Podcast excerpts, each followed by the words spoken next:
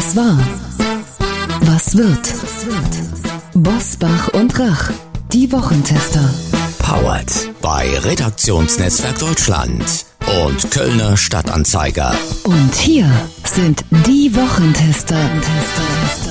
Wolfgang Bosbach und Christian Rach. Herzlich willkommen, Christian Rach hier aus Hamburg. Ja, und herzliche Grüße aus Mallorca von Uli Jorges. Ich vertrete heute Wolfgang Bosbach.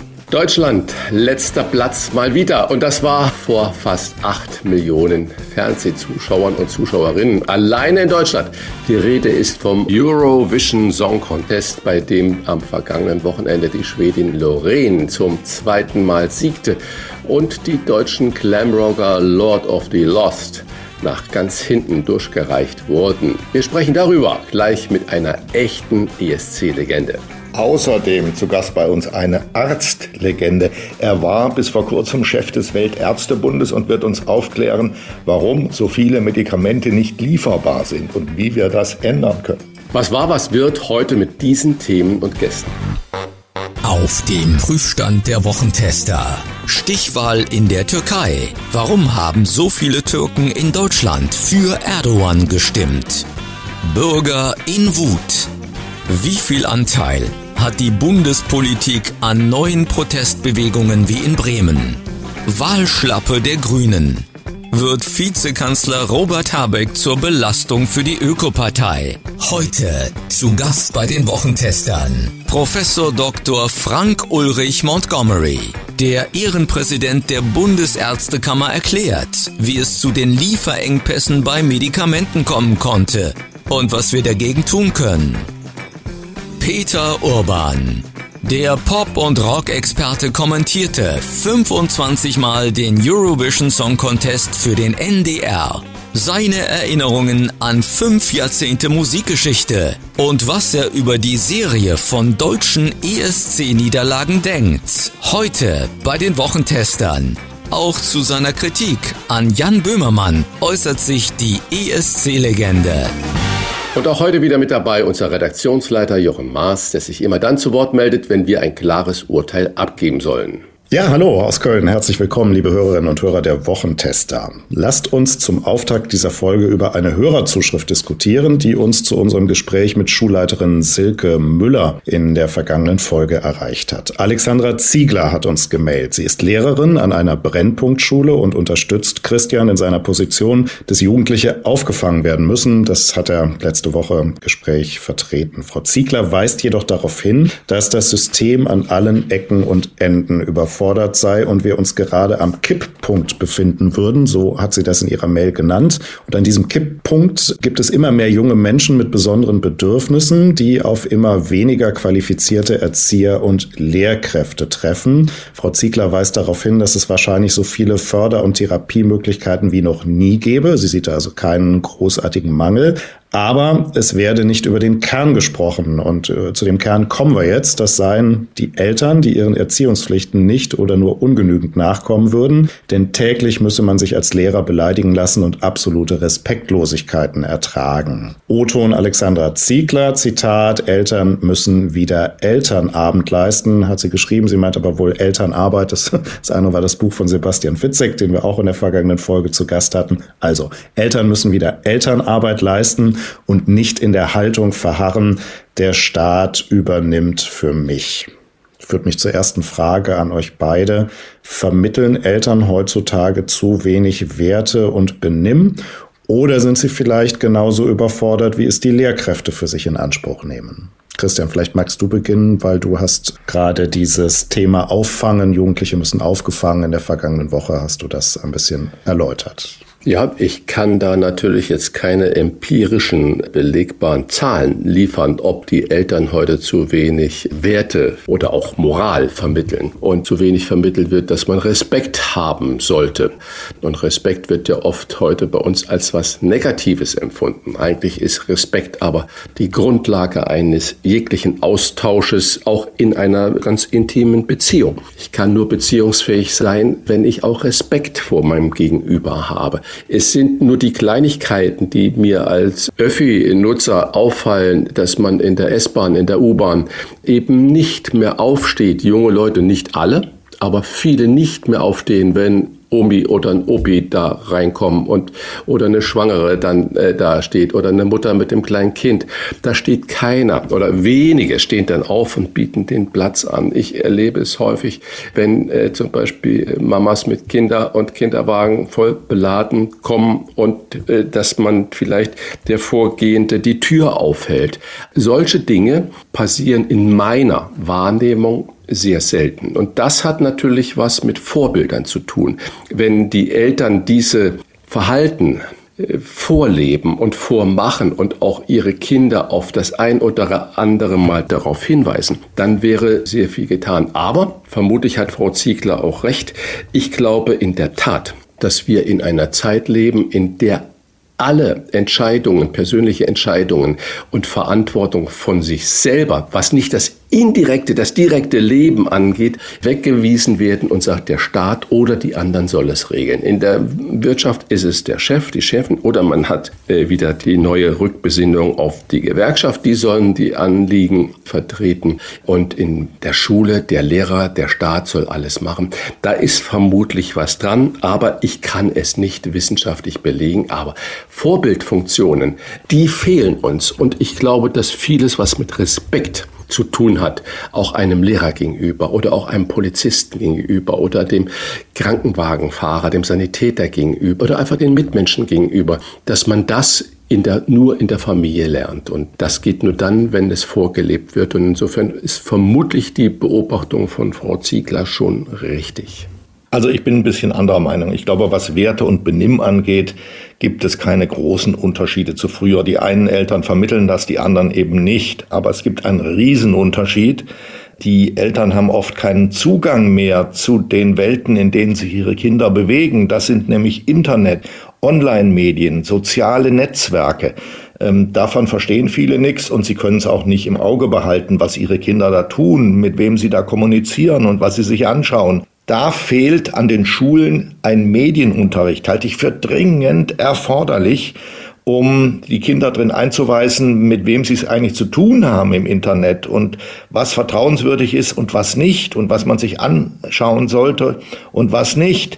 Aber da tut sich ja gar nichts an den Schulen. Ein paar tun das auf eigene Rechnung, aber die Kultusminister versagen hier. Das ist ein Riesenthema. Es wird nicht darüber diskutiert, wie so vieles nicht diskutiert wird, was in Deutschland eigentlich notwendig wäre. Uli, das hatten wir genau das Thema in der letzten Woche mit der Schulleiterin und Digitalbeauftragten äh, Silke Müller. Und das war natürlich auch die Position, das war auch die Position, für die wir eingetreten sind. Das entpflichtet natürlich nicht, dass man trotzdem vieles im Verhalten auch vorlebt. Natürlich ist das für viele Eltern eine Welt, die Internetwelt, äh, die ihnen und vor allen Dingen die ganzen Möglichkeiten, die es da äh, gibt, die ihnen da verschlossen bleibt. Und früher hat man nicht in das verschlossene Tagebuch der Kinder geschaut, und heute schaut man nicht in das Handy, was die da auf dem Netz treiben. Das sind Dinge, da muss man vermutlich ran. Da hast du recht. Ja, und Silke Müller scheint einen Nerv getroffen zu haben. Wir merken das ja an den Reaktionen zur vergangenen Folge mit ihrem Buch Wir verlieren unsere Kinder. Das ist abgesehen davon auch auf dem Weg steil nach oben in der Spiegel Bestsellerliste Sachbuch. Danke für diesen Auftakt an euch und danke auch für die Mail an Alexandra Ziegler. Wir freuen uns da immer drüber. Also das können Debattenbeiträge sein, das kann aber auch Lob, Kritik, eine Anregung für unseren Podcast sein. Wenn Sie uns schreiben wollen, dann können Sie das tun unter kontakt@diewochentest meister.de. Und nun weitere Top-Themen dieser Woche. Wie war die Woche? Wolfgang Bosbach und Christian Rach sind die Wochentester. Wochentester. Stichwahl in der Türkei. Nach Auszählung der Stimmen lagen Amtsinhaber Erdogan und sein Herausforderer Kilicdaroglu bis zum Schluss dicht beieinander und beide unterhalb der absoluten Mehrheit. Am 28. Mai ist deshalb die Stichwahl, bei der der ultranationalistische Sinan Ogan das Zünglein an der Waage werden könnte. Er kam überraschend auf den dritten Platz mit etwas mehr als fünf Prozent.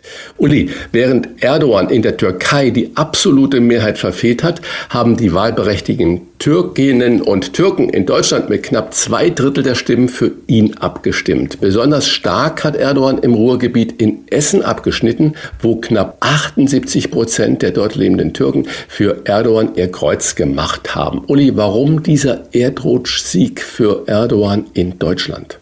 Im Kern glaube ich, weil die Türken in Deutschland eben weit entfernt von der Türkei leben. Also sie suchen den starken Mann, aber sie haben keine Verbindung zu oder wenig, sagen wir mal, zu seinen Taten und Untaten. Die ungeheure Inflation in der Türkei trifft sie nicht. Das Versagen der staatlichen Verwaltung beim Erdbeben hat sie persönlich nicht betroffen. Die Kleptokratie, also diese ständige Korruption und, und Ausplünderung des Staates, die in der Türkei zu beobachten ist, trifft sie auch nicht. Es ist eben ein Fern-Erdogan, den Sie sehen und der Ihnen vermeintlich Selbstbewusstsein hier in der deutschen Umgebung vermittelt. Außerdem, das darf man nicht übersehen, der Gegenkandidat. Ich habe mich mit einem Menschen darüber unterhalten, der das seit langem beobachtet.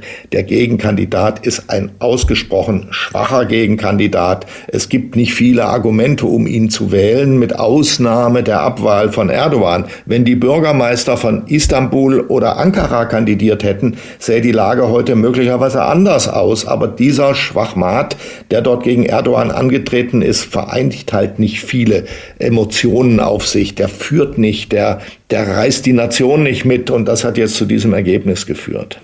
So, Christian, Türkei-Experten gehen davon aus, dass Erdogan bei der Stichwahl in zwei Wochen die Anhänger des Ultranationalisten Sinan Ogan auf seine Seite ziehen kann und die Wahl gewinnt.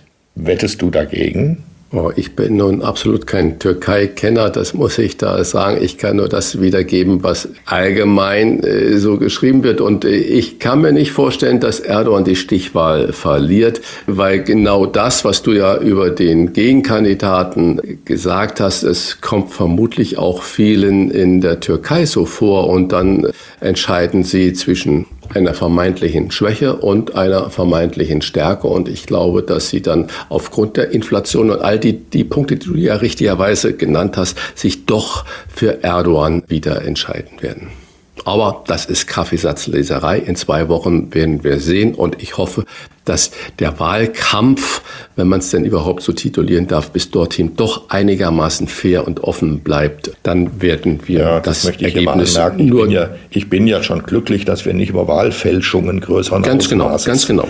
Äh, äh viele sagen ja genau, der Wahlkampf vorher, der war mit Nicklichkeiten voll und auch mit Verhinderungen, Taktiken der regierenden AKP gegenüber den Konkurrenten und man jetzt die zwei Wochen wirklich nutzt, um das beste System darzustellen und zu generieren. Aber äh, wie viele Beobachter und Beobachterinnen ja gesagt haben, die Wahl rief einigermaßen, die Wahl selbst einigermaßen fair ab. Weitere Wahl nach der Wahlklatsche, so kann man es ja fast nennen, für die Grünen in Bremen gerät bei der Ursachenfindung erneut Vizekanzler Robert Habeck ins Visier. In äh, diversen Politiker-Rankings schmiert der einstige Grünen-Liebling immer weiter ab. Habeck liegt mittlerweile bei den Sympathiewerten auf dem Niveau von Alice Weidel und Tino Schopalla. Uli, war das ein strategischer Fehler, wie die Grünen sich generell aufgestellt haben? Tritt Patrick Greichen jetzt viel zu spät zurück und äh, dieses Interview, was Habeck in der Tagesthemensendung gegeben hat mit Karin Mioska, wo er das eigentlich gesagt hat, die soll man aufhören jetzt mit dieser Vetternwirtschaft, es wäre alles geklärt und aufgeklärt. Es sind Fehler passiert und Fehler sind menschlich. Das ist ja oft die Habecksche Interpretation. Klebt damit der Filz nicht doch zu sehr an Habeck und ist seine politische Karriere jetzt nicht doch auch sehr mit diesem Wohl Rücktritt von Greichen verbunden? Ja, er hätte ihn selbst entlassen sollen. Ähm, das hilft ihm nicht wahnsinnig viel, dass der Mann jetzt selber geht. Es bleibt hängen, dass Habeck nicht handlungsfähig war, dass er nicht souverän aufgetreten ist, sondern wie eine Puppe in diesem Greichensystem verstrickt war. Das äh, kostet ihn Autorität bei vielen Wählern. Und sowas hängt ihm lange nach. Ich glaube nicht, dass er sich davon schnell erholen wird, falls überhaupt erholen wird. Also Habeck hat sich damit im politischen Geschäft wirklich selbst weit zurückgeworfen. Und äh, außerdem kommt ja noch hinzu diese Greichen-Affäre, dieses ganze Netzwerk der Freundschaften, Verwandtschaften und sonst was, das ist ja alles noch nicht ausgeräumt. Also Herr Greichen geht, gehen auch die anderen, die er in Funktionen gebracht hat. Ähm, das müsste jetzt ausgekehrt werden. Das ganze Greichensystem müsste beseitigt werden. Und dann kommt es darauf an, wie ersetzt es denn Habeck? Wen setzt er denn dann da ein? Sind es wieder grüne Netzwerke, andere grüne Netzwerke? Das darf ja wohl nicht wahr sein. Also ich bin gespannt, wie er nun darauf reagiert. Und das ist die eine Seite des Problems von Robert Habeck. Die andere ist, die Heizungswende, da kommt er auch so schnell nicht davon weg. Das ist ja ein Schock für viele Menschen. Sie verstehen es nicht richtig, sie nehmen aber schon wahr, da kommt was auf sie zu, dass sie möglicherweise viel Geld kosten wird. Man fragt sich, ist das wirklich in dieser Geschwindigkeit notwendig oder müsste man sich dafür nicht mehr Zeit nehmen? Ich halte es für einen großen Fehler, dass SPD und FDP in der Ampelkoalition dem nicht mehr Widerstand entgegengesetzt haben. Das hätten sie beide tun sollen. Möglicherweise jetzt, da das ganze Habeck-System wackelt, möglicherweise kommt jetzt auch der Punkt, wo das nochmal neu überlegt wird. Sind wir hier überhaupt auf dem richtigen Weg?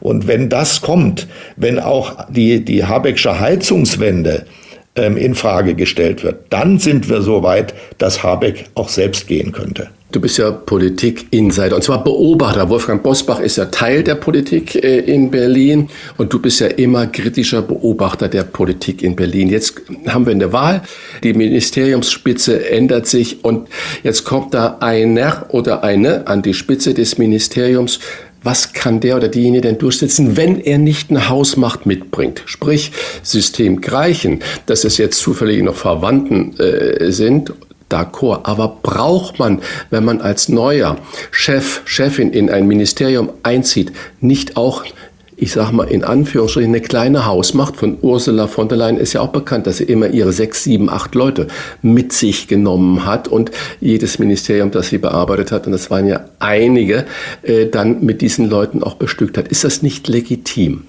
Na, selbstverständlich. Die Frage ist, in welchem Umfang. Und ähm, ob das transparent ist, und bei Habeck war es ja eben nicht transparent. Und wir haben gemerkt, dass das immer weiter ähm, ausgefilzt ist nach alle Richtungen und dass dann eine Menge Ämter besetzt wurden, die eben nicht dazu gedient haben, dem Minister in seinem Haus eine Stütze zu geben. Jeder Minister, jeder neue Minister bringt natürlich ein eigenes Büro mit, das er mit seinen Leuten besetzt. Er benennt seine Staatssekretäre, denen er vertraut. Und die Staatssekretäre wiederum müssen dann nach unten sich durchsetzen. Und die Beamtenschaft ist flexibel genug. Die Leute haben das ja schon seit Jahren, manchmal seit Jahrzehnten erlebt, dass sie Minister wechseln. Die müssen sich darauf einstellen. Das ist nun mal ihre Funktion. Das funktioniert auch im Regelfall. In diesem Fall ist das nach und nach aufgeflogen, was es da für sehr persönliche Verbindungen gab zwischen den Figuren, die Habeck da eingesetzt hat und die Greichen eingesetzt hat. Und das Persönliche ist das Vorwerfbare. Also ein Trauzeuge in Funktion, das darf eben nicht sein. Ähm, wenn es ein ganz anderer Mensch wäre, der was von der Sache versteht und der an eine bestimmte Stelle gesetzt äh, worden wäre, dann würde niemand was dagegen sagen. Aber das ist ja, das Klebrige ist es ja, was die Sache so unangenehm macht. Und nun, ich bin sehr gespannt, wie sich das weiterentwickelt. Mit dem Rücktritt von Greichen ist die Sache nicht erledigt. Was passiert mit den anderen Figuren? Ich wiederhole es. Und wen setzt Habeck dann an die Stelle der Ausgeschiedenen? Ist das dann sauber? Wie steht er dann selbst da? Sehr gefährlich, auch für ihn persönlich. So, wir sind bei den Grünen und damit auch Bürgerschaftswahl in Bremen. Da sind die Grünen von 17,4 auf 11,7 Prozent abgestürzt. Und die rechtspopulistischen Bürger in Wut kamen auf stolze 9,7 Prozent. Christian, man muss zu dem Ergebnis von knapp 10 Prozent der Bürger in Wut wissen, dass die AfD in Bremen nicht zur Wahl zugelassen war. Es gab zwei konkurrierende Listen einer Partei, das geht eben nicht.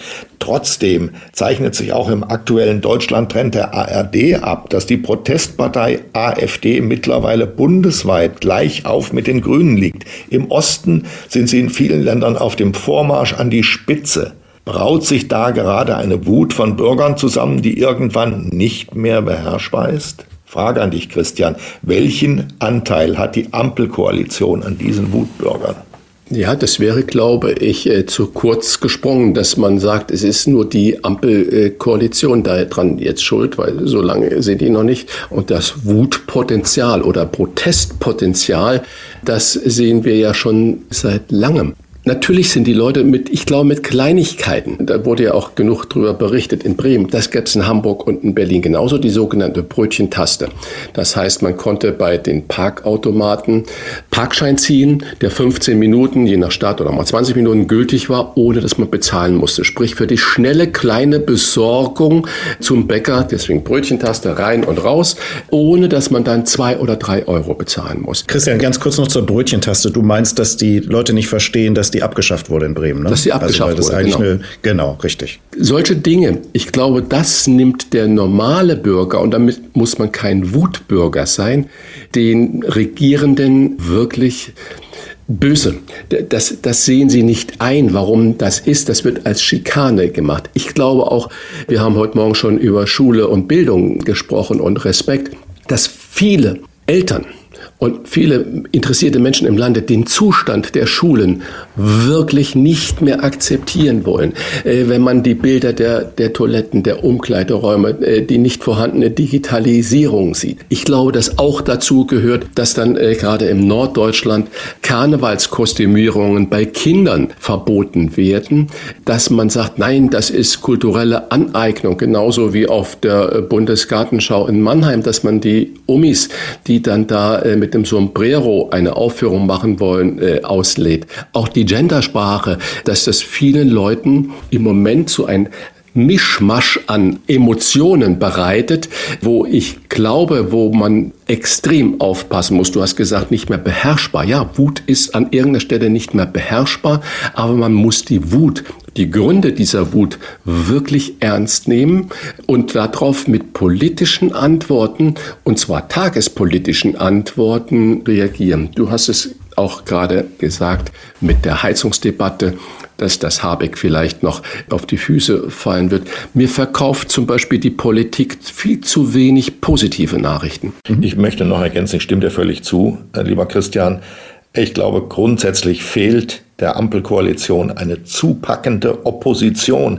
Die Union wird eben wahrgenommen als eine mehr oder weniger eine Variante, aber keine Alternative zu dieser Koalition. Ich halte Friedrich Merz eben nicht für den wegweisenden Oppositionsführer, für den Kanzler im Wartestand. So präsentiert er sich nicht. Und wenn es im Bundestag keine starke Opposition gibt, dann suchen sich die Leute eben woanders jemanden, an, mit dem sie ihren Frust und ihre Wut zum Ausdruck bringen können. Das ist ganz schrecklich, dass solche populistischen Mistvereine gewählt werden, weil die Leute den Eindruck haben, sie können eben Parteien, die in den Parlamenten sitzen, nicht mehr wählen.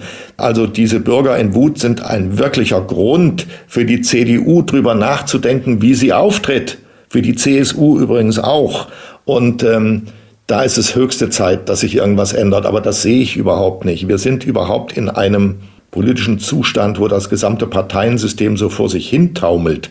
Es gibt keine Figuren, an denen wir Zuversicht festmachen können. Und es gibt keine Parteien, von denen wir sagen können, die haben die Zukunft verstanden, die stehen für Aufbruch, die wähle ich jetzt. Die Grünen waren mal vor Jahren in einem solchen Zustand. Das haben sie jetzt alles selbst zertrümmert. Und damit müssen wir sehen, wie wir zurechtkommen.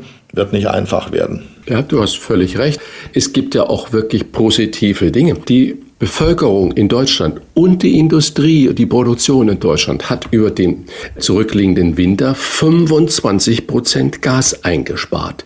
Warum wird das nicht gefeiert? Warum klopft man nicht den Mitbürgern da von der politischen Seite her auf die Schulter und sagt, ja, genau, das ist der Weg, den wir gemeinsam gehen wollten. Aber man nutzt das nicht. Man nutzt nicht diese Erfolgsmeldung, sondern man verschlimmert eigentlich die Situation, indem man sagt, oh, ab 24 keine Gasheizung mehr, das nicht mehr. Das heißt, man baut nicht psychologisch gesehen oder pädagogisch gesehen Verstärkungsmodelle aus, sondern man sagt, wenn ihr das geschafft habt, dann schaffen wir in kürzester Zeit noch viel, viel mehr. Ich vermisse, dass man die Menschen mitnimmt, auch in ihren Sorgen, dass man sagt, okay, Immobilienpreise äh, sinken, du hast von einer Rezession sogar gesprochen, lieber Uli, und wenn das alles eintritt, das soziale Elend, ist ja vorprogrammiert. Ich habe letzte Woche mit jemand in der Behörde gesprochen, die Wohngeld verteilen und wo die Anträge bearbeitet werden. Die Frau stand vor mir mit Tränen in die Augen und sagte, wenn ich sehe, was Rentner und Rentnerinnen, die das ganze Leben lang gearbeitet haben, jetzt vor mir sind und Wohngeld beantragen, weil sie nicht mehr mit ihren kleinen, wohlverdienten Rente klarkommen, man auf der anderen Seite Geld mit zwei Händen zum Fenster rausschmeißt, dann versteht man natürlich auch die Wut oder auch die Frustration. Das heißt, wir sollten dahin kommen, Erfolge, auch wenn es kleine Erfolge sind, positiv zu verkaufen und das ja, passiert und überhaupt die Politik nicht. muss die Welt erklären und sie muss sich selbst erklären, was sie da tut. Die Menschen nehmen doch jetzt wahr, dass an der Küste neue Gasterminals eröffnet werden. Die sind im Rekordtempo gebaut worden. Das Gas ist nicht knapp geworden in Deutschland. Also jetzt haben wir neue Terminals und es kommt Flüssiggas an. Und gleichzeitig werden Gasheizungen verboten. Wie passt das zusammen? Wer erklärt das den Menschen? Warum sollen sich Leute eine andere Heizung kaufen, wenn sie doch sehen, Gas ist genug da? Irgendwann müssen wir davon auch loskommen. Es ist immer beschrieben worden als Übergangstechnologie, weg von, von Kohle und von Atomkraft. Bevor wir wirklich uns wirklich verlassen können auf Alternativenergien, brauchen wir noch Gas. Aber warum wird es jetzt mit Brachialgewalt Und es werden 27 neue Gaskraftwerke gebaut. EU-weite Medikamentenreserven hat unser nächster Gast kürzlich gefordert, vor dem Hintergrund, dass immer mehr Medikamente, darunter auch wichtige Antibiotika, zurzeit nicht in den Apotheken zu erhalten sind. Das Gespräch mit Professor Dr. Frank Ulrich Montgomery, Ehrenpräsident der Bundesärztekammer, gleich nach der Werbung. Wolfgang Bosbach und Christian Rach sind die Wochentester. Tester. Tester. Werbung.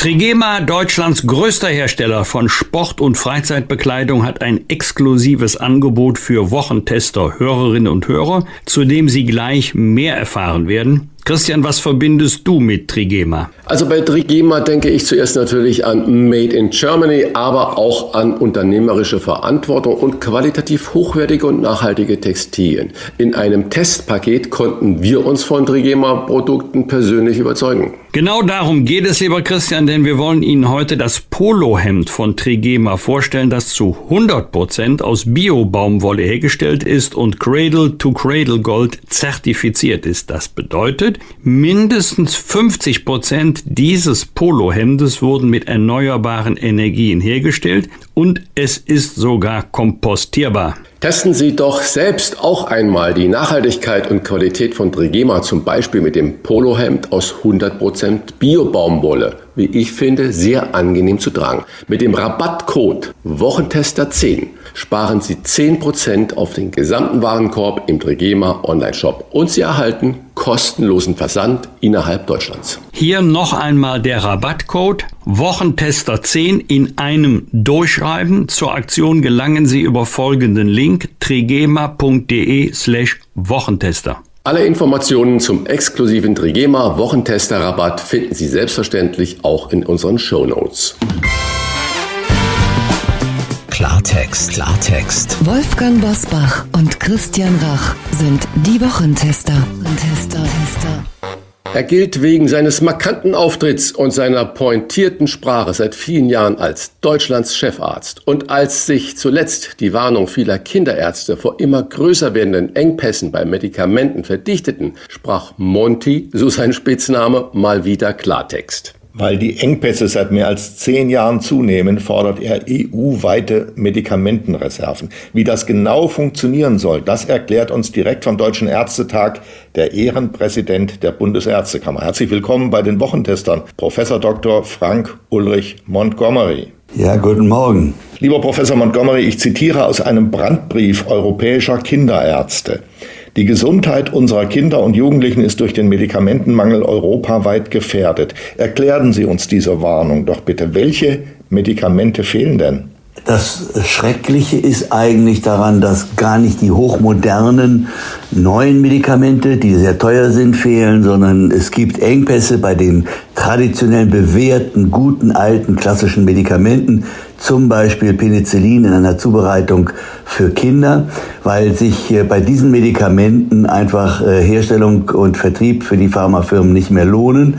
Deswegen werden diese Medikamente überhaupt nicht mehr bei uns in Europa produziert Bei Penicillin gibt es nur noch eine einzige Fabrik in Österreich, sondern werden alle importiert aus Indien und China. Und äh, wenn dort eine Fabrik abbrennt oder aber wenn die Lieferketten gestört sind, kommt es bei uns zu Engpässen und äh, zu Mangel an äh, Medikamenten, sehr bewährten, guten, alten, klassischen Medikamenten. Sie haben so nonchalant gesagt, das lohnt sich nicht mehr. Also wenn man aber doch sieht, was das alles kostet, äh, dann ist doch das für den normalen, hilfesuchenden äh, Menschen kaum verstehbar. Wieso lohnt sich das nicht mehr und wieso kommt es deswegen zu Engpässen? Also es gibt bei Medikamenten eine klare Zweiteilung. Es gibt die noch patentgeschützten, neuen, hochmodernen Medikamente, die äh, sehr teuer sind äh, und aus denen auch die großen Preisschübe kommen. Und es gibt Medikamente, bei denen die Patente abgelaufen sind und sogenannte Generika hergestellt werden. Dort wird äh, oft der Grundstoff nur noch in einer oder zwei Fabriken auf der ganzen Welt hergestellt und dann verteilt äh, und verkauft. Bei diesen Medikamenten sind die Margen für die Hersteller ausgesprochen gering, weswegen viele der großen und bekannten Arzneimittelhersteller heute auf die Produktion dieser Medikamente vollständig verzichten. Äh, die nennt man dann Generica und die kommen in äh, deutlich preisgünstigeren äh, Mengen oder Preisen auf den Markt. Wenn sich aber das nicht lohnt oder aber wenn es in der Fabrik Probleme gibt oder aber Lieferengpässe auftreten durch reine logistische Probleme, dann kommt es zu den Mängeln bei uns man muss die Pharmaindustrie eben irgendwie dazu kriegen, auch diese bewährten guten Medikamente weiter zu produzieren, auch wenn sie daran nicht mehr den großen Reibach machen können. Hm. Aber Herr Montgomery, nochmal eine Nachfrage. Ich lese ja nun nicht ständig, dass irgendwo in Indien oder China irgendeine Fabrik brennt und äh, es dadurch zu Lieferengpässen kommt. Und drückt mich mein Eindruck, dass es erst äh, seit Corona so ist, dass man dann äh, den Schwerpunkt anders gemacht hat. Oder wieso taucht diese Engpässe jetzt plötzlich auf? Vor fünf Jahren gab es das doch nicht. Es sind doch nicht alle äh, Generikas jetzt ausgelaufen oder die Patente jetzt ausgelaufen, wo die Firmen jetzt Generikas produzieren können. Wie kommt das jetzt so plötzlich? Das Problem gibt es schon länger, seit zehn Jahren. Wir haben auch den Vorschlag, der jetzt auf dem Tisch liegt, schon vor zehn Jahren dem zuständigen EU-Kommissar äh, damals vorgestellt. Ich bin selber bei Herrn Andriukaitis gewesen, auch bei Frau Kyriakides, der jetzigen äh, EU-Kommissarin. Das Problem äh, ist äh, alt. Es fing an mit einem Medikament, was man braucht für eine äh, besondere Leukämiebehandlung, äh, das plötzlich fehlte weltweit. Äh, und es hat sich jetzt nur durch die logistischen Probleme, die Lieferkettenprobleme, die wir rund um Corona hatten, verdichtet und zugespitzt. Und man hat es deswegen jetzt sehr viel mehr bemerkt. Und natürlich, früher waren das Medikamente, die mehr für Krebs, also sogenannte Onkologiker für Krebsbehandlung und ähnliches waren. Äh, als es dann das Problem mit, dem, mit den Kindermedikamenten gab, da war der Aufschrei groß und äh, da ist es dann in der Öffentlichkeit bekannt geworden. Aber seit zehn Jahren sind wir sowohl an der Europäischen Kommission wie an der Bundesregierung dran, äh, um äh, hier eine Änderung zu bewirken. Wir brauchen eben irgendwo eine nationale Reserve, wir brauchen Produktion wieder in Europa und wir brauchen sichere Lieferketten. Wenn die großen Pharmaunternehmen Medikamente außerhalb des Patentschutzes nur noch in Billiglohnländern wie China oder Indien herstellen lassen, muss man doch die Frage stellen, steht für die Pharmaindustrie der Profit über der verlässlichen Versorgung der Patienten? Ja, Sie haben den Punkt äh, eigentlich äh, ziemlich genau, äh, haben es auf den Punkt gebracht. Äh, die Pharmaindustrie macht sich einen sehr schlanken Fuß, weil sie keine Gesamtverantwortung für die Behandlung der Patienten mit übernimmt, anders als wir. Ärzte, Krankenhäuser haben in Deutschland einen Sicherstellungsauftrag. Das heißt, auch in nicht profitablen Bereichen stellen sie ihre Dienste zur Verfügung, auch wenn sie daran kein Geld verdienen können. Pharmaindustrie muss das nicht, sondern Pharmaindustrie kann schlicht und einfach sagen, dass Medikamente Moment lohnt nicht für mich in der Produktion. Und es ist ja frei, es kann ja ein anderer machen und man hofft dann auf die Wirkung des Marktes, dass irgendwo jemand es dann produziert äh, und äh, verkauft. Das funktioniert nicht immer und deswegen müssen wir hier entweder die Pharmaindustrie verpflichten oder aber wir müssen die Regierungen verpflichten, Reserven aufzubauen oder eine Mischung aus all dem. Das ist genau der Vorschlag, den wir immer wieder machen. Ist das denn ein speziell deutsches Problem oder ist das in allen Industriestaaten so? Und falls nicht, wo gibt es das Problem nicht? In welchen Ländern und warum? Also äh, auch hier wieder eine geteilte Antwort. Erstens ist kein kein allein deutsches Problem. Die Lieferengpässe dann, wenn eine Fabrik abbrennt. Oder aber, das ist natürlich jetzt ein sehr plastisches Beispiel, aber wir hatten bei einem Hochdruckmedikament vor zwei, drei Jahren das Problem, dass das mit Dioxinen verunreinigt war und man plötzlich alle Medikamente zurückholen musste, die äh, aus dieser Charge stammten. Und diese Probleme treten dann sogar weltweit, äh, mindestens aber europaweit auf. Ähm, das ist die eine Seite der Medaille. Die andere ist die mit der Zulassung. Wir haben zwar eine europaweite Zulassung von Medikamenten durch die EMA, die European Medicines Agency, aber wir haben teilweise nur eine nationale Registrierung der Medikamente. Und so kann es sein, dass zum Beispiel ein Penicillin-Kindersaft in Deutschland äh, vergriffen ist, nicht zu bekommen ist, aber in Holland oder in Österreich noch zur Verfügung steht. Äh, das war der Ansatz des Bundesgesundheitsministers vor einigen Wochen, als er sagte, wir importieren dann halt nicht registrierte Medikamente. Haben übrigens viele Leute dann Angst gekriegt, weil sie gedacht hätten, das sei jetzt äh, irgendein Billigprodukt. Ist es überhaupt nicht. Es ist dasselbe Produkt, oft sogar aus derselben, äh, aus derselben Fabrik, äh, eben halt nur aus anderen Ländern besorgt. Was kann man denn konkret tun, äh, wenn man nicht sagt, wir bezahlen jetzt alles doppelt und dreifach? Was kann man ganz konkret tun, um eine Rückkehr Deutschlands in diese Produktionsriege zu machen, sodass die Pharmaindustrie auch sagt, okay, wir produzieren gerne hier in Deutschland oder sagen wir mal Europa? Also fangen, wir mal an. Wir müssen erstmal all die Medikamente lokalisieren und identifizieren, bei denen das Problem besteht.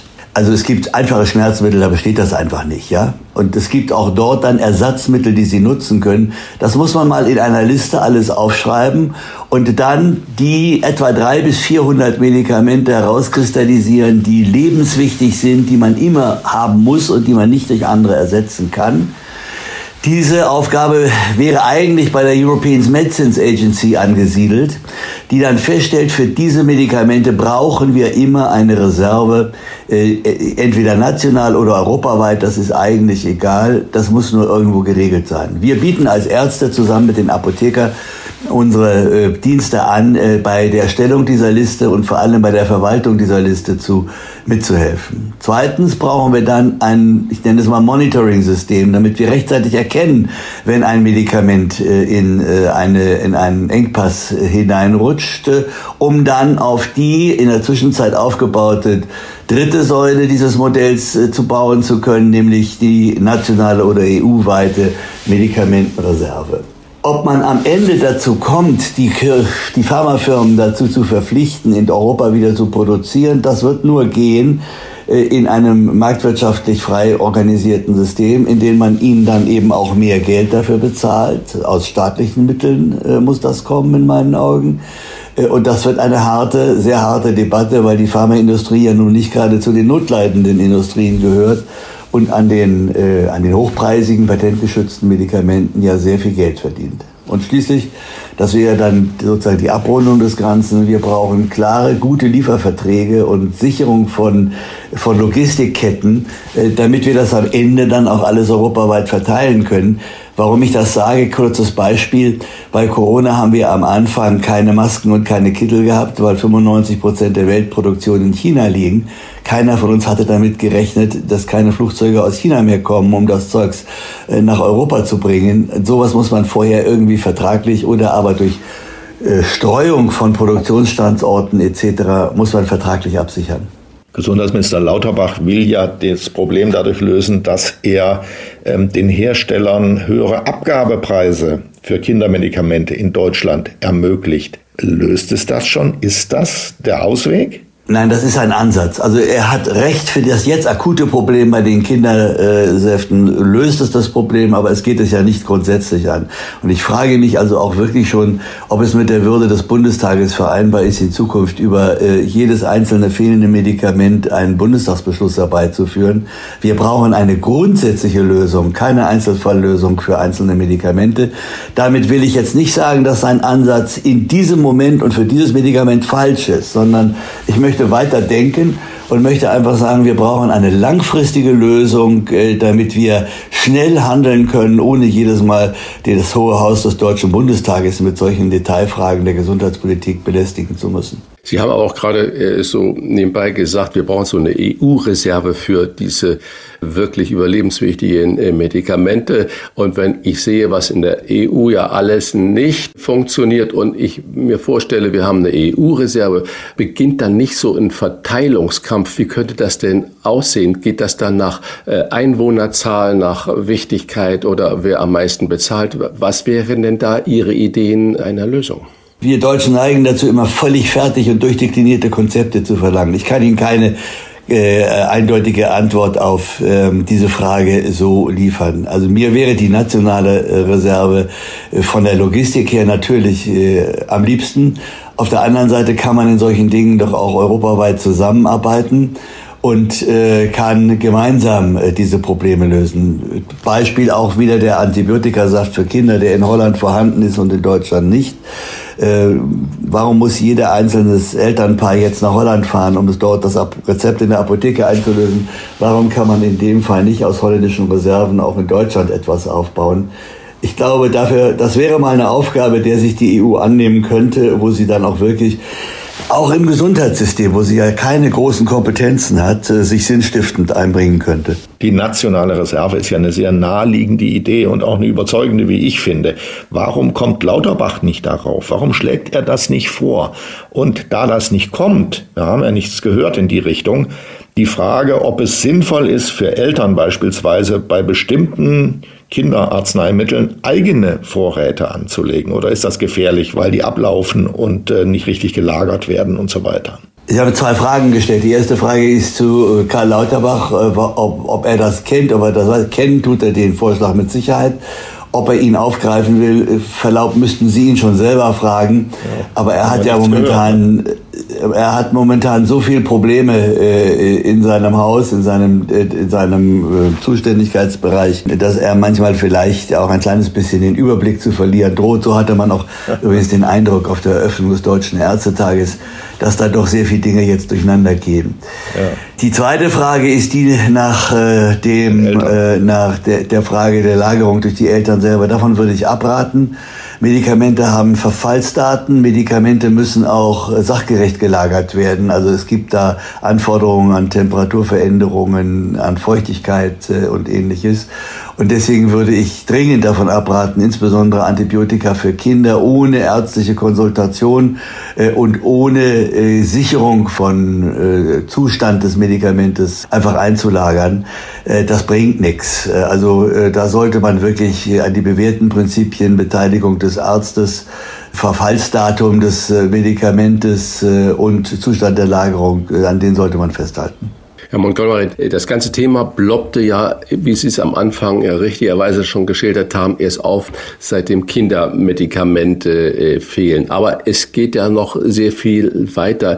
Es gibt ja Engpässe bei Blutfettsenker, bei Blutdruckmittel und auch bei Krebsmedikamenten, haben Sie auch schon erwähnt, um ein mal für unsere Zuhörer und Hörerinnen einen Überblick zu bekommen. Wie viele Medikamente sind denn derzeit ungefähr nicht da, die man dringend bräuchte? Also nach der, der letzten Information der Apothekerschaft, die ja sozusagen als Bindeglied dazwischen steht und die wir bei dem allen immer beteiligen sollten, äh, sind nach meiner äh, Einschätzung zwischen 300 und 400 Medikamente im Moment äh, eingeschränkt nur lieferbar. Für die Apotheker bedeutet das übrigens eine wahnsinnige Arbeit, weil die müssen dann jeweils über Datenbanken versuchen, ob sie das noch irgendwo anders herkriegen.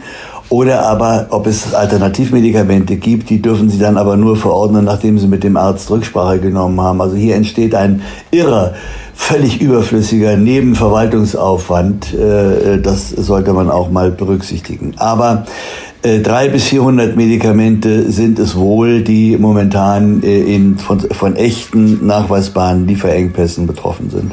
Da wird man ganz klein, wenn man diese Zahlen hört. Das müssen doch die verantwortlichen Gesundheitspolitiker seit Jahren erkannt und äh, beobachtet haben, was sich hier abspielt. Warum ist nichts geschehen? Sind Gesundheitsminister die schlechteren Politiker, weil es einfach niemand werden will, zweitklassige Leute auf die Stühle gesetzt. Das ist doch unglaublich, dass da nichts passiert ist und nicht mal irgendwie eine öffentliche Warnung gekommen ist oder eine öffentliche Debatte losgetreten worden ist. Die kam ja nicht aus der Politik, sondern die kam von anderen, von Ärzten vor allem. So ist es. Also die Einordnung von Gesundheitspolitikern, da muss ich Ihnen überlassen. Äh, da will ich mich nicht zu äußern, weil ich muss ja auch mit Ihnen zusammenarbeiten äh, und äh, ja, muss ja auch Ergebnisse mit Ihnen produzieren. Ja, also das, das, das kommentiere ich jetzt mal nicht. Aber ähm, wir, haben, wir haben, das seit zehn Jahren benannt. Wir haben das Problem seit zehn Jahren benannt. Äh, also ich habe es ja schon gesagt, ich bin selber als äh, Präsident der europäischen Ärzte äh, beim, äh, bei, bei den entsprechenden äh, Kommissionsstellen in, in Brüssel vorstellig gewesen. Natürlich haben wir es auch gegenüber dem Bundesgesundheitsministerium als Bundesärztekammer äh, benannt. Aber ein, das ist das Schlimme in Deutschland ist oft, dass ähm, erst eine Katastrophe in Anführungsstrichen passieren muss, bevor eine Änderung kommt. Also alle kundigen Thebaner wissen seit langer Zeit um das Problem, haben Lösungen angemahnt und man hat sich immer irgendwie ein bisschen durchgefrickelt. Und dann war es ja auch nur ein paar Leukämiepatienten, die äh, unter dem Problem mal gelitten haben. Erst als es dann jetzt äh, verstärkt durch Corona äh, und die Logistikprobleme ähm, und dann auch äh, auf Kinder äh, übergegriffen hat. Erst da ist es zum Thema geworden. In der Gesundheitspolitik wissen das sehr viele Leute schon sehr lange und sie haben völlig recht. Äh, es ist eine Schande eigentlich, dass äh, da keine Lösungen entwickelt worden sind, äh, bevor das Kind in den Brunnen gefallen war. Ich eben mache mal so eine kleine Parallele. Lehman Brothers Bankenkrise und was dann alles gemacht wurde. Und heute wird genauso munter weitergezockt und drauf losgespielt. Und äh, der Staat rettet am Ende wieder die Banken, weil es ja systemrelevant ist. Und wenn ich jetzt äh, die, es gibt ja kaum äh, große Firmen, Sie haben es vorhin schon erwähnt, die so profitabel sind wie Pharmafirmen. Und wenn ich jetzt sehe, dass wir im Bundestag darauf warten, dass ein Gesetz wird, äh, dass die Krankenkassen mehr bezahlen sollen und so weiter und so fort. Das heißt, der Gesetzgeber äh, löst per Verordnung, greift ein, um zu unterstützen, rettet nicht die Banken, sondern rettet dann die Pharmafirmen und am Ende zahlt der Steuerzahler, wir alle Steuerzahler für die Medikamente. Das kann doch nicht die Lösung sein. Das ist in der Tat, wenn man das so darstellt, wie Sie das darstellen, und die Darstellung ist richtig, dreht sich einem der Magen um, wenn man das äh, so hört. Äh, aber wir müssen ja irgendwo jetzt auch die Medikamente bekommen. Sehen Sie, bei der Pharmaindustrie herrscht leider ein wenig Verantwortungsbewusstsein für die Patienten und ein hohes äh, hohes äh, Profitbewusstsein vor. Ich will Ihnen ein Beispiel sagen. Der deutsche Staat hat der Firma BioNTech 370 Millionen Euro geschenkt, damit sie ihre Produktionsstandorte aufbauen konnten für das äh, Medikament BioNTech, äh, das wir heute, für das Medikament Comirnaty, das wir heute alle als Corona-Impfstoff kennen. Äh, dann hat äh, BioNTech äh, die Lizenzen an Pfizer verkauft und hat im ersten Jahr der, Bio, der Combinati-Produktion 10 Milliarden Euro Reingewinn gemacht und Pfizer hat 34 Milliarden Dollar Reingewinn gemacht mit diesem Medikament. Und das ist dann für Shareholder Value draufgegangen. Und ich meine, man könnte einen Teil dieser Summen auf welchem technischen Wege auch immer, da bin ich kein Spezialist, doch dazu nutzen, äh, einen, einen Kanon an dringend notwendigen, aber wesentlich preisgünstigeren und nicht so profitträchtigen Medikamenten zu produzieren, zu lagern und zur Verfügung zu stellen. Ist nicht eher zu erwarten, dass die Pharmaindustrie die besseren Preise mitnimmt und sich an der Versorgungslage eigentlich nichts ändert? Also erstens mal, ich habe gar nicht so ein Problem, wenn es ein bisschen bessere Preise sind und sie dafür wenigstens die Medikamente, die wir dringend brauchen, zur Verfügung stellen. Aber ich erinnere nochmal an das dahinterstehende Verantwortungskonstrukt. Wir Ärzte, Krankenhäuser, Apotheker, wir haben einen Sicherstellungsauftrag, den wir erfüllen.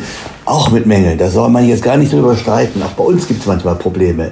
Aber wir bekennen uns dazu, dass wir unsere Leistung unabhängig vom Preis erstmal anbieten, um uns dann hinterher mit den äh, Kostenträgern äh, äh, um die Höhe zu streiten. Aber die Pharmaindustrie äh, macht es schlicht und einfach nicht. Äh, und man kann sie, da sie ja keinerlei ethische Verpflichtung dazu hat, äh, wohl auch nicht dazu zwingen, ohne dass man gleichzeitig marktwirtschaftliche Prinzipien anwendet, soll heißen, ihr auch mehr Geld dafür bezahlt. Wir sind es ja jetzt nun seit der Corona-Pandemie gewohnt, dass immer die Fachleute gerne nach einem Ausblick gefragt werden. Also frage ich Sie jetzt auch mal, lieber Herr Montgomery, welche Prognose wagen Sie für den kommenden Herbst und den Winter? Wird es noch zu größeren Engpässen kommen oder ist da irgendwie Licht am Horizont, sprich äh, entspannt sich die Lage? Ich sehe leider noch kein Licht am Horizont. Wir haben jetzt das Problem für einzelne Kinderarzneimittel gelöst, durch den, wenn der Bundestag so äh, beschließt, wie der Entwurf momentan im Bundestag liegt. Aber wir haben das Problem nicht grundsätzlich gelöst. Und äh, innerhalb äh, des Chaoses, das wir in dieser Regierung auch teilweise bei gesundheitspolitischen Beschlüssen sehen, bin ich nicht sicher, ob das gelingt, noch rechtzeitig vor dem Herbst, das ist das Datum, was Sie genannt haben, ähm, eine Lösung herbeizuführen. Ich kann also nur hoffen, dass wir äh, über diesen Herbst einigermaßen gut äh, durchkommen. Ich weiß, dass äh, Apotheken, Großhandel und Apotheker teilweise dann für sich doch versuchen, so kleine, soweit das vom Haltbarkeitsdatum und von den Lieferketten und von, von der Lagerung her geht, kleine Vorräte aufzubauen. Aber ich bin nicht sicher, ob wir nicht doch nochmal wieder beim ein oder anderen Medikament in ein Problem rutschen. Trotzdem wird es ja wohl hoffentlich langfristig gelingen, eine Gesetzgebung europaweit oder bundesweit dann hinzukriegen, die uns äh, das Problem zu 99 Prozent und für längere Zeit vom Hals hält. Kein Penicillin, kein Fiebersaft. Wer hätte das jemals in Deutschland gedacht? Professor Dr. Frank Ulrich Montgomery hat uns erklärt, wie es dazu gekommen ist und was wir gegen den Engpass tun können. Vielen Dank für das aufklärerische Gespräch, Professor Montgomery. Ich danke Ihnen. Fragen wir doch, fragen wir doch. Wolfgang Bosbach und Christian Rach sind die Wochentester. Tester, Tester. Er ist 75 Jahre alt und hat ein Drittel seines Lebens mit dem Kommentieren des Eurovision Song Contest verbracht. Das ist, wenn man das Abschneiden der Deutschen in diesem und in den vergangenen Jahren betrachtet, ganz schön tapfer. Den deutschen Beitrag der Band Lord of the Lost hielt er eigentlich für eine gute Wahl, denn die haben nicht so wie frühere Mainstream-Produktionen geklungen, die beim ESC-Spektakel nicht weiter aufgefallen sind. Doch trotzdem wurde ihm der Abschied mit mageren 18 Punkten für Deutschland und dem letzten Platz doch ziemlich vermasselt. Wir trösten ihn heute ein bisschen, denn es gibt bestimmt ein Leben danach, vielleicht sogar on air. Denn so heißen seine Erinnerungen in Buchform. Herzlich willkommen, Peter Urban. Herr, vielen Dank für die Einladung. Herzlichen Dank. Gleich vorweg gesagt, mein Abschied fand ich wunderbar. Wie das deutsche Ergebnis am Ende ist, ist ehrlich gesagt mir ziemlich egal. Es freut mich natürlich, wenn man gut abschneidet, dann ist das Kommentieren einfacher. Aber ehrlich, mit der Gesamtwirkung einer Show hat das nichts zu tun. Das wird immer falsch betrachtet, weil ich finde, dass äh, der ESC ein solches grandioses Gesamtereignis ist, dass dann eine Einzelplatzierung eines Landes nicht so unbedingt lebenswichtig ist. Also mein Leben hängt nicht davon ab, ob Deutschland Zehnter oder Achtzehnter wird oder Dritter. Dann freue ich mich natürlich. Aber ehrlich gesagt, der ESC und meine, meine Arbeit Arbeit dabei, das Kommentieren, ist unabhängig davon zu betrachten. Das sehe ich für mich immer so. Und deswegen war ich sehr zufrieden mit der Sendung. Also Sie sind, nehme ich mal an, nicht der Auffassung von Gildo Horn, der war ja selbst früher mal ESC-Teilnehmer, ja. immerhin 1998 auf Platz 7. Der hat jo. in diesen Tagen eine ESC-Pause gefordert, um vom gesparten Geld lieber neue Kitas zu bauen. Das ist nicht Ihre Meinung, oder? Ja, aber kann er ja nicht ernst gemeint haben. Ich meine, da gäbe es andere, meint ja gar nichts äh, ernst. Andere Budgets, die ich würde ich dann gerne mal kürzen für Kitas. Das fände ich aber wirklich toll. Dann, denn ich glaube, der finanzielle Aufwand für einen ESC ist, sagen wir mal, im Showbereich eher noch gering im Vergleich zu anderen Produktionen, was andere Dinge im Fernsehen kosten. Also ist ja gut gemeint. Natürlich äh, wäre es schön, wir hätten mal wieder einen richtig tollen, erfolgreichen Beitrag. Hatten wir ja auch noch 2018 mit Michael Schulte. Und da muss man einfach sich mal an den Ohren ziehen und sagen, hey, wir müssen mal richtig tolle Künstler, vor allen Dingen tolle Songs raussuchen oder irgendwie initiieren oder animieren die Leute, dass sie mitmachen. Aber in Deutschland herrscht dann die Einstellung, ja, ihr macht das schon und so, aber mitmachen wollen wir nicht. Insofern dann meckern wir gerne nachher. Und das wäre nicht so schön. Ist das vielleicht nicht ein Urteil über diesen konkreten Song gewesen, was wir da erlebt haben, sondern ein Urteil über Deutschland? Hat Deutschland vielleicht ein Imageproblem? Also ich will mal darauf verweisen, dass wir wegen der Ukraine-Politik, die sehr zögerlich begonnen hat und dann so sich dahingeschleppt hat, und auch wegen des speziellen Auftretens unseres Bundeskanzlers im Ausland sehr kritisch betrachtet werden. Der englische Autor Timothy Garton Ash hat das im Englischen die Vokabel Scholzen erfunden. Scholzen meint so ein bisschen vor sich hin torkeln und viel Zeit brauchen und nicht richtig klar vernehmbar auftreten. Haben wir ein Problem, Deutschland? Überhaupt nicht. Ich glaube, das ist einfach Entschuldigung, totaler Blödsinn, weil, äh, weil das ist, hat ja damit nichts zu tun. Hier geht es um Songs, um Musik und wir hatten ja so viele erfolgreiche Beiträge. Will man sagen, bei Lena 2010, auf einmal haben sie uns alle gemocht, das war mitten in der Finanzkrise, da mochten sie uns alle gar nicht. Also insofern, es ist wirklich an den Haaren herbeigezogen. Diese Schlüsse sind einfach, einfach falsch in meinen Augen. Wir, müssen nur, was wir müssen nur was Anständiges liefern. Wir liefern nicht richtig. Das ist unser Problem. Aber hat dann Thomas äh, Gottschalk auch nicht recht, äh, indem er behauptet, wir werden vom Rest Europas inzwischen doch verarscht? Hajo Schumacher hat ja in diversen Kolumnen ah. äh, geschrieben, dass Thomas Gottschalk doch äh, ebenfalls lieber in Rente gehen sollte, bevor er solche Dinge macht, sondern er geht ja dann eher in ihre Richtung, Hajo Schumacher, und sagt, jo, wir müssen einfach mal äh, gute Musik schreiben genau. und vor allen Dingen auch mal den NDR in Frage stellen. Ja, das weiß ich nicht, ob das ein anderer Sender besser oder anders machen würde. Man kann natürlich darüber diskutieren, ob welche Art und Weise, welches Art von Auswahlverfahren gut ist. Ehrlich gesagt, das ist auch nicht meine Baustelle. Ich bin immer so in dem Problem, dass ich als Kommentator gleichzeitig als Analysator oder Analyst bezeichnet oder benutzt werde und das bin ich nicht. Ich mache mir meine Gedanken. Ich war immer sehr freundlich zu den deutschen Künstlern, auch wenn sie nicht gut abgeschnitten haben, obwohl ich innerlich natürlich wusste, das kann keine Chance haben. Äh, da war ich trotzdem fair und nett, aber, aber natürlich muss man da mal auf andere, muss man andere Wege suchen, eventuell, egal welcher Sender das macht. Also das hat mit dem NDR, glaube ich, überhaupt nichts zu tun. Also wir kennen doch alle unsere Anstalten.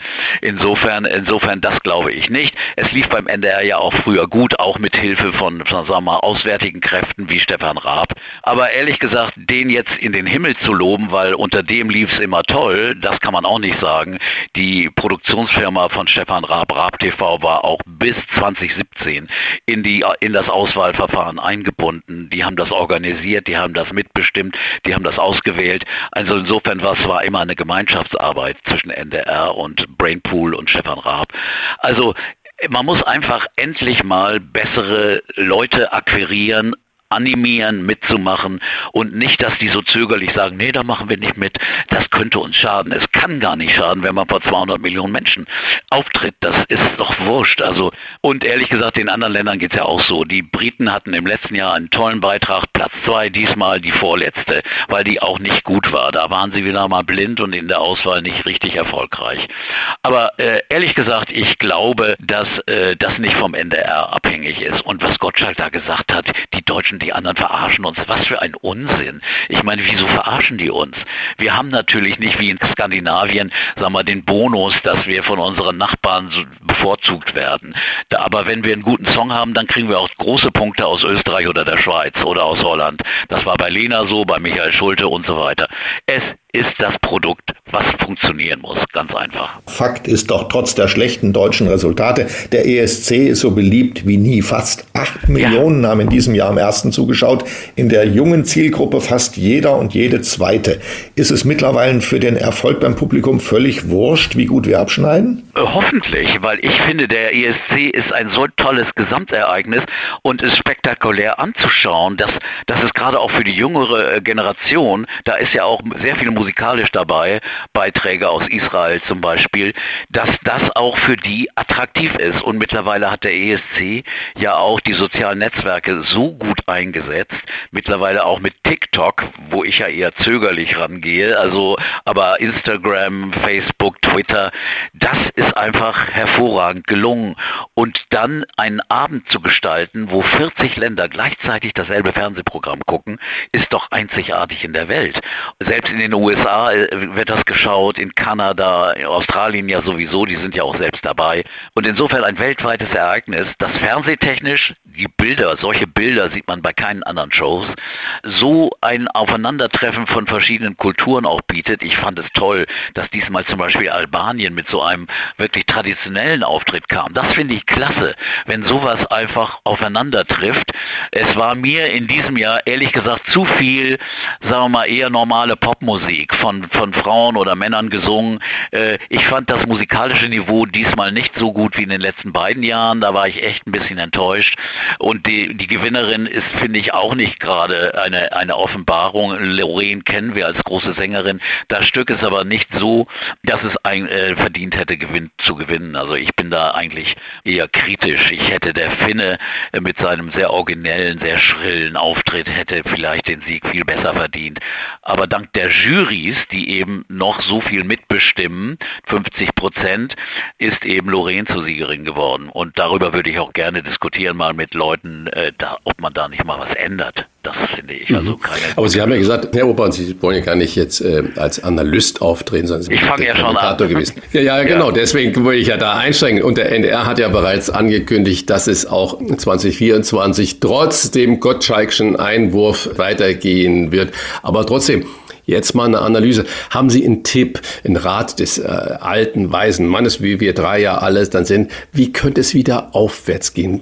Brauchen wir eine neue Lena, unbeschwert, frech, hübsch? Oder Nicole, die ja dann so ein bisschen harmlos positiv besetzt war? Michael Schulte, Sie haben auch schon erwähnt, ebenfalls. Ja, genau. Brauchen wir solche Typen? Es ist einfach Glück oft. Lena war ein Glücksfall. Wäre die nicht zufällig in, in diese Castingkiste gestiegen und hätte da in so einen kleinen Spot aufgenommen, hätte die niemand, niemals jemand entdeckt.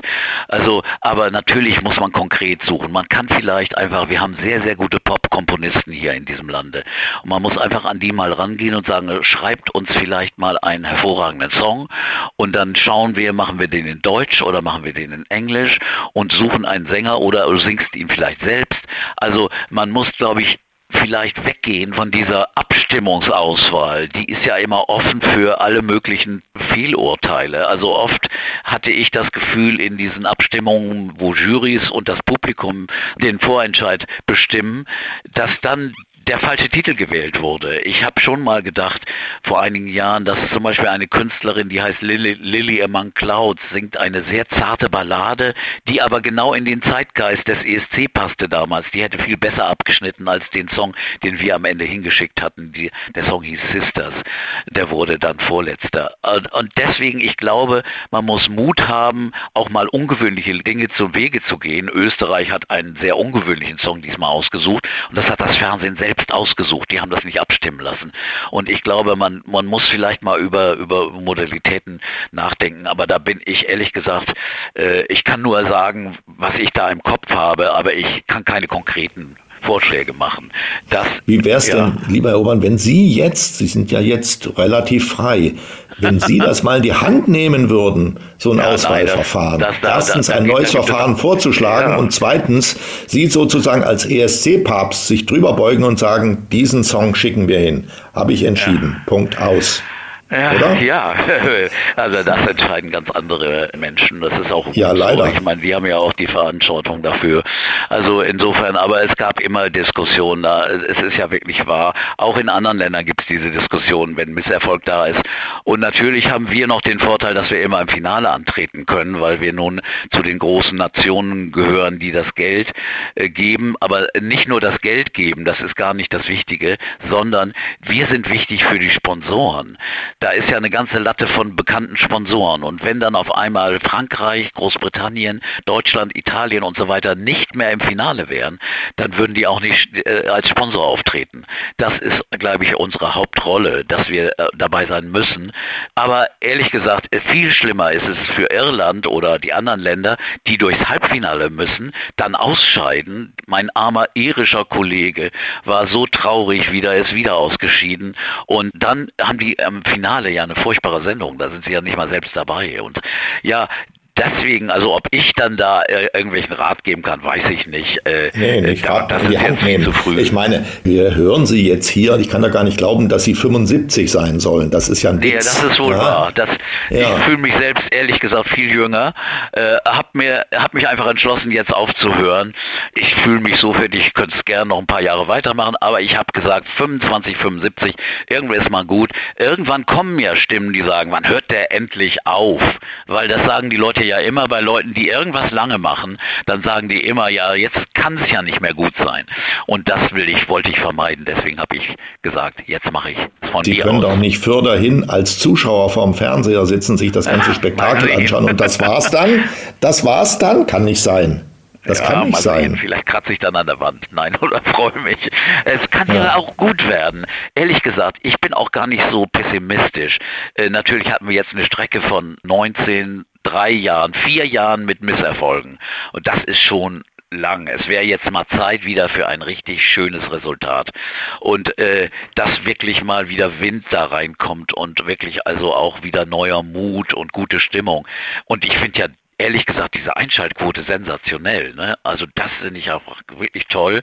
Und ich kann aber der deutschen Band, die da gespielt hat, auch keinen Vorwurf machen. In ihrer Klasse, in ihrem, in ihrem Genre sind die Spitze. Die sind in der ganzen Welt erfolgreich. Die haben Fans aus in, auf allen Kontinenten und die haben einen super Job gemacht. Professionell ohne Ende. Nur der Stil ist eventuell nicht für den ESC perfekt gewesen, weil an dem Abend haben nicht viele Rockfans zugeschaut. Den Eindruck hatte ich.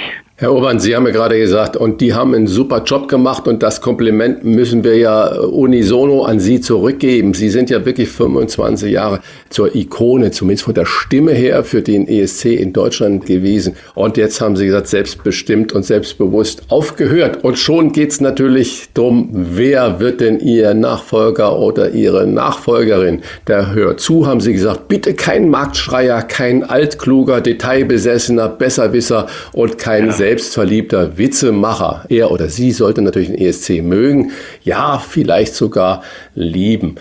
Und jetzt Pünktchen, Pünktchen, Pünktchen, dann scheidet Jan Böhmermann natürlich schon mal aus, ne? Ach, das ist so witzig. Äh, der Böhmermann, das ist ja nicht ernst gemeint. Es ist ja so im Vorfeld, weil die ja nun für einen österreichischen Rundfunksender kommentiert haben. Ne? Das war ja nun keine Fernsehkommentierung. Gab es so ein paar Töne. Ich habe ja öffentlich gesagt, ja, mir ist der Böhmermann zu verkniffen. So, jetzt sitze ich da, eine Stunde vor dem Finale in der Sonne, weil es ein wunderbares Wetter in Liverpool und saß da draußen und wer kommt vorbei? Böhmermann und Olli Schulz. Und Böhmermann begrüßt mich herzlich und sagt und entschuldigt sich praktisch, ja, tut uns leid, dass wir das da jetzt machen und so. Ich sage, das ist doch nicht schlimm, ist doch egal. Ihr macht das für einen Radiosender und so, ist doch keine, ist doch nicht, das sagte, sagte der Böhmermann noch, ja, ist ja auch gar keine Konkurrenz und so. Und äh, Olli kam und sagte, ey Peter, weil der war Hörer meiner Radiosendung, als er Schüler war. Also für den bin ich irgendwie weiß Gott was. Und insofern hatten wir ein blendendes Gespräch, bester Laune. Und nach der Show hat dann der Böhmermann getwittert, das war ja vier Stunden und er hätte gar nicht geahnt, dass das so ein Stress ist und dass das so eine Anstrengung ist und er hätte jetzt großen Respekt vor mir, dass man so eine Arbeit macht. Also er war ganz lieb und ganz nett und die deutsche Band fände er auch gut, hat er dann auch noch gesagt. Also alles, was da im Vorfeld immer gebläht wird, meinetwegen kann er es gerne machen, wenn die ihn nehmen, also wenn er das überhaupt machen wollte. Aber äh, wer mein Nachfolger wird, weiß ich nicht. Ich habe keine Ahnung. also Sie haben ja eine Premiere mit Böhmermann erlebt erlebt. Der hat sich ja. Ihnen gegenüber entschuldigt und er war ganz lieb. Wer hat das süß. schon mal erlebt, ja? Wie wär's denn ja, mit Stefan Raab? Der ist 56, Stefan Raab. Äh, in ein paar Jahren könnte das noch machen. Als was? Als Kommentator? Ja. Ja, also ich meine, ich weiß nicht, ehrlich gesagt, das ist, glaube ich, nicht sein Job. Das würde der nie machen, glaube ich. Nein, das äh, Stefan, der ist mehr im Hintergrund. Der, der zieht, wenn überhaupt, irgendwelche Fäden. Das ist, glaube ich, nicht sein Interesse. Ich glaube, das ist auch viel zu viel Stress, ehrlich gesagt. Mhm. Er hätte es, glaube ich, gerne ein bisschen, ein bisschen entspannter. Braucht man denn einen richtig guten Radiomoderator? Gottschalk hatte dann auch noch den SWR3-Moderator Konstantin Zöller vorgeschlagen. Oder ist das eigentlich egal, ob Radio oder Fernsehen? Nö, das Radio hilft schon, weil du redest ja auch, ohne gesehen zu werden und du musst einfach erzählen können.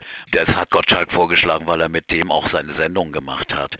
Den kennt er gut. Ich kann das nicht so beurteilen. Ich habe ihn nur als Reporter online erlebt. Ich habe ihn noch nie als Kommentator erlebt, auch nicht als Moderator. Ich kann das, weiß das nicht, kann, kann dazu gar nichts sagen, ehrlich gesagt. Da bin ich echt überfragt. Wenn ich gefragt würde, dann würde ich natürlich versuchen, Recherche zu machen und mir verschiedene Leute anhören, aber das ist nicht mein Job.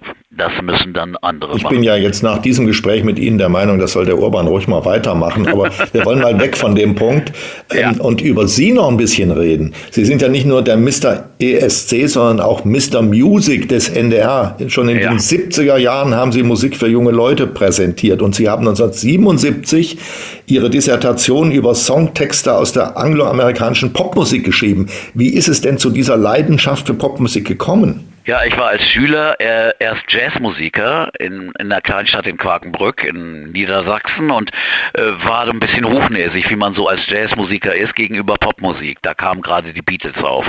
Dann habe ich mir die endlich mal angehört, so mit knapp 15, äh, knapp 16 und war sofort begeistert. Mein Gott, war das intelligente, clevere Musik und toll und tolle Melodien und wunderbare Stimmen. Und von da war ich dann infiziert, habe mich informiert über, über britische Musik, habe mir Zeitungen kommen lassen aus London und bin dann mit der Schulklasse nach London gefahren, habe dann da auch schon Konzerte gesehen, bin in, im selben Jahr 66 nochmal gefahren, sah den ersten Auftritt von Jimi Hendrix als Gast von Cream zufällig auf der Bühne. Ich war zufällig in dem Konzert Konzert. Und das hat mich dann alles so, so beeinflusst. Ich wollte dann auch in Hamburg studieren, nicht in, Münster, wie meine Eltern das wollten, ne? katholische Erziehung Münster. Nein, ich wollte nach Hamburg und äh, weil Hamburg so englisch war äh, in meinen Augen und von da konnte man auch schneller mit der Fähre nach England fahren. Ich bin in jedem Jahr zwei, dreimal in England gewesen, habe tolle Konzerte gesehen, habe hab alles Mögliche als Fan ehrlich damals noch gemacht, ohne Absicht, das als Beruf äh, ausüben zu würden, zu machen später. Das kam dann eher auch zufällig, dass ich Kontakt zum NDR, zu Klaus Wellershaus bekam, der damals der Redakteur war.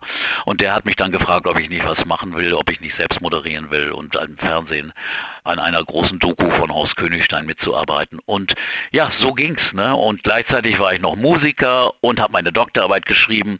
Also es war voll, Beschäftigung, aber auch sehr, sehr spannend diese Zeit. Ich kam 77 als altgedienter Messdiener nach Hamburg und war natürlich am Anfang, bin gebürtiger Saarländer und da haben wir die ja. Wolfman Jack Show gehört und haben äh, France 2 gehört und auch das aufkommende RTL äh, Radio äh, hatten Pop Shop äh, so und dann komme ich nach Hamburg und da war der Club da äh, ja. mit NDR äh, Thorsten Fink hieß er glaube ich Lutz Agermann und Günther so, Fink ja und ja. Mhm. genau aber dann war ich fasziniert von Onkel Pö und überall habe ich gelesen, Hamburg ist die Musikhauptstadt äh, Deutschlands. Wie war die Zeit damals für Sie in Hamburg? Oh, die Hat war Sie so spannend. Äh, also gerade Onkel Pö.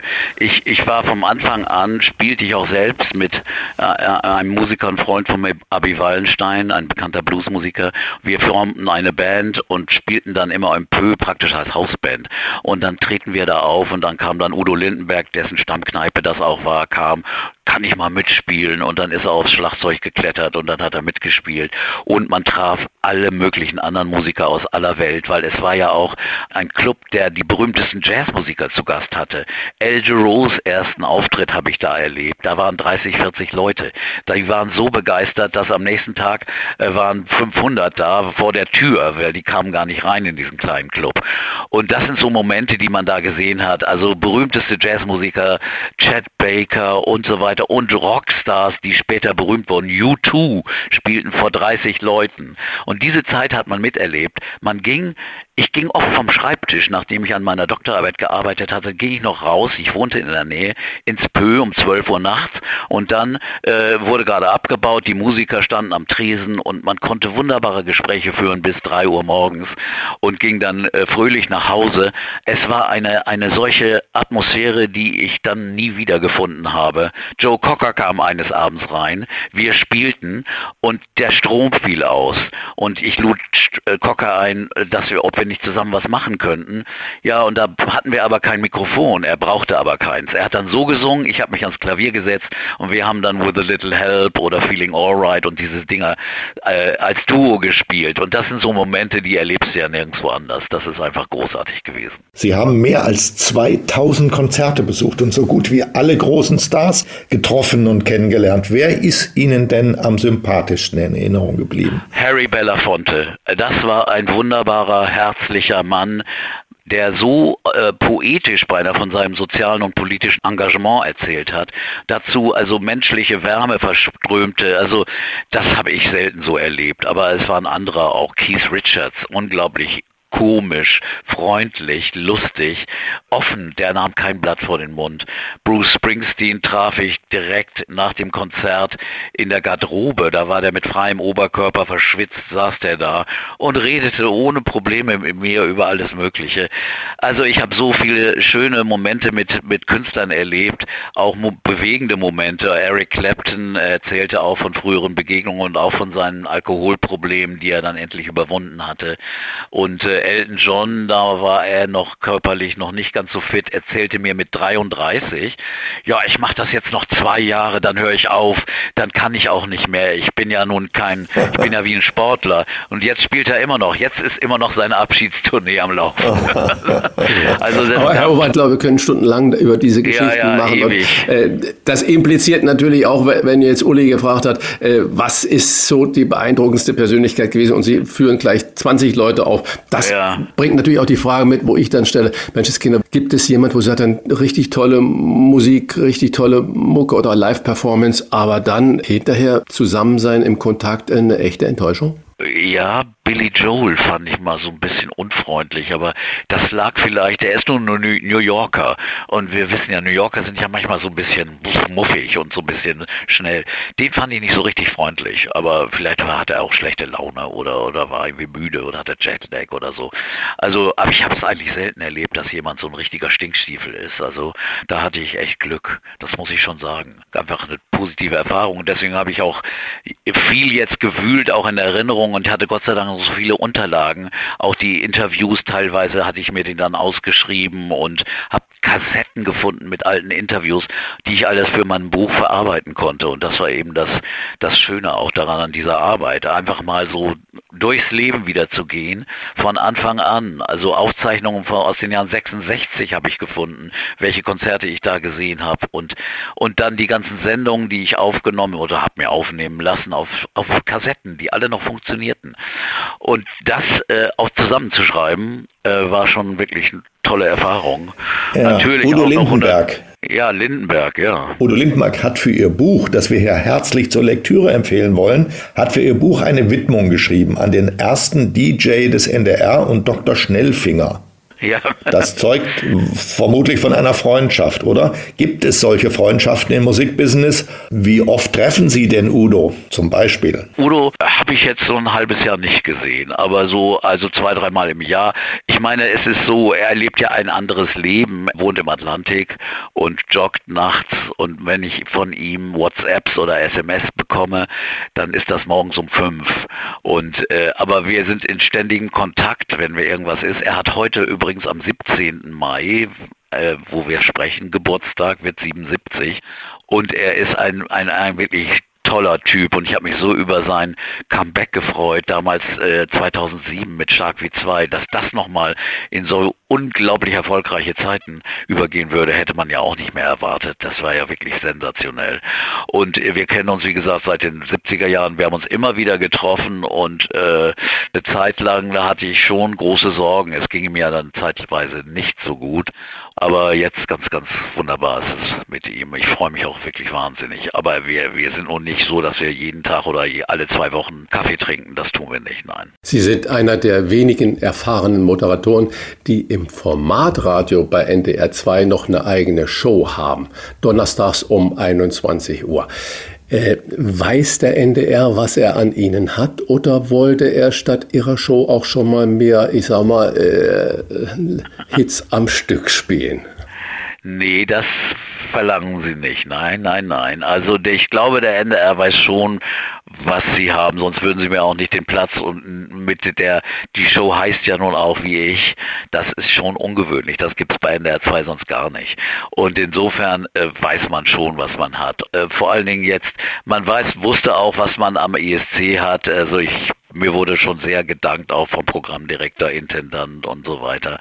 Und deswegen, also äh, ich hoffe, man weiß das. Aber äh, mir liegt ja gar nicht daran, dass man weiß, dass ich äh, wertgeschätzt werde, sondern ich hätte eher den Traum, dass sagen wir mal das ganze Format des äh, Format des Formatradios, also die ganze Philosophie des Formatradios mal überdacht wird, ob man so weiterkommt.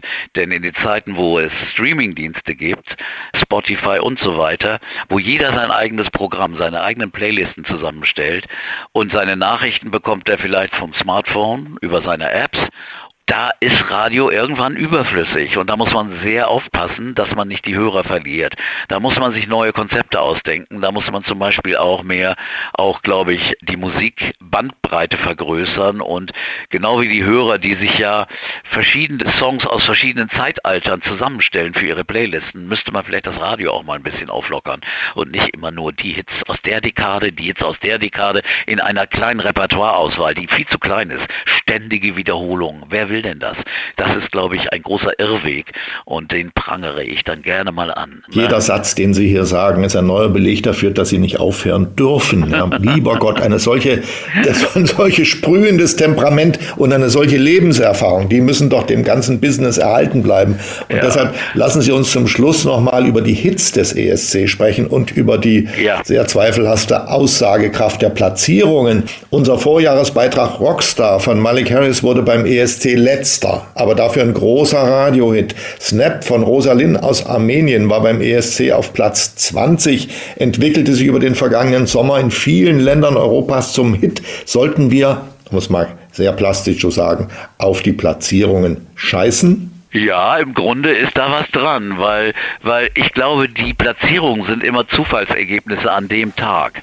Ich glaube, jetzt am letzten Sonnabend äh, in Liverpool äh, hätte eine Band wie Moneskin, die, die eine harte Rockband war, eine italienische, nicht gewonnen, weil an, anscheinend scheinen an dem Abend weniger Rockfans äh, am Fernseher gewesen zu sein. Also irgendwo hatte ich den Verdacht, dass das diesmal eine seltsame Zusammensetzung von Publikumsstimmen und auch Jurystimmen ist. Deswegen muss man solche Platzierungen echt nicht überbewerten. Und dann liegt es noch, wenn man jetzt genau analysiert, auch am Bewertungssystem des ESC. Nur die ersten zehn bekommen immer Punkte. Die anderen 16, die dahinter liegen, bekommen ein Nullpunkte. Und so wird zusammengezählt, dass du also wirklich nur schwerlich in die Gänge kommst. Also Punkte zu erlangen beim ESC ist echt schwierig. Das klingt wie eine billige Ausrede, ist es aber nur bedingt unbedingt, weil also überzeugendes Argument ist, einen tollen, klasse Song hinzubringen, dann kriegst du gute Punkte und eventuell auch später einen Hit.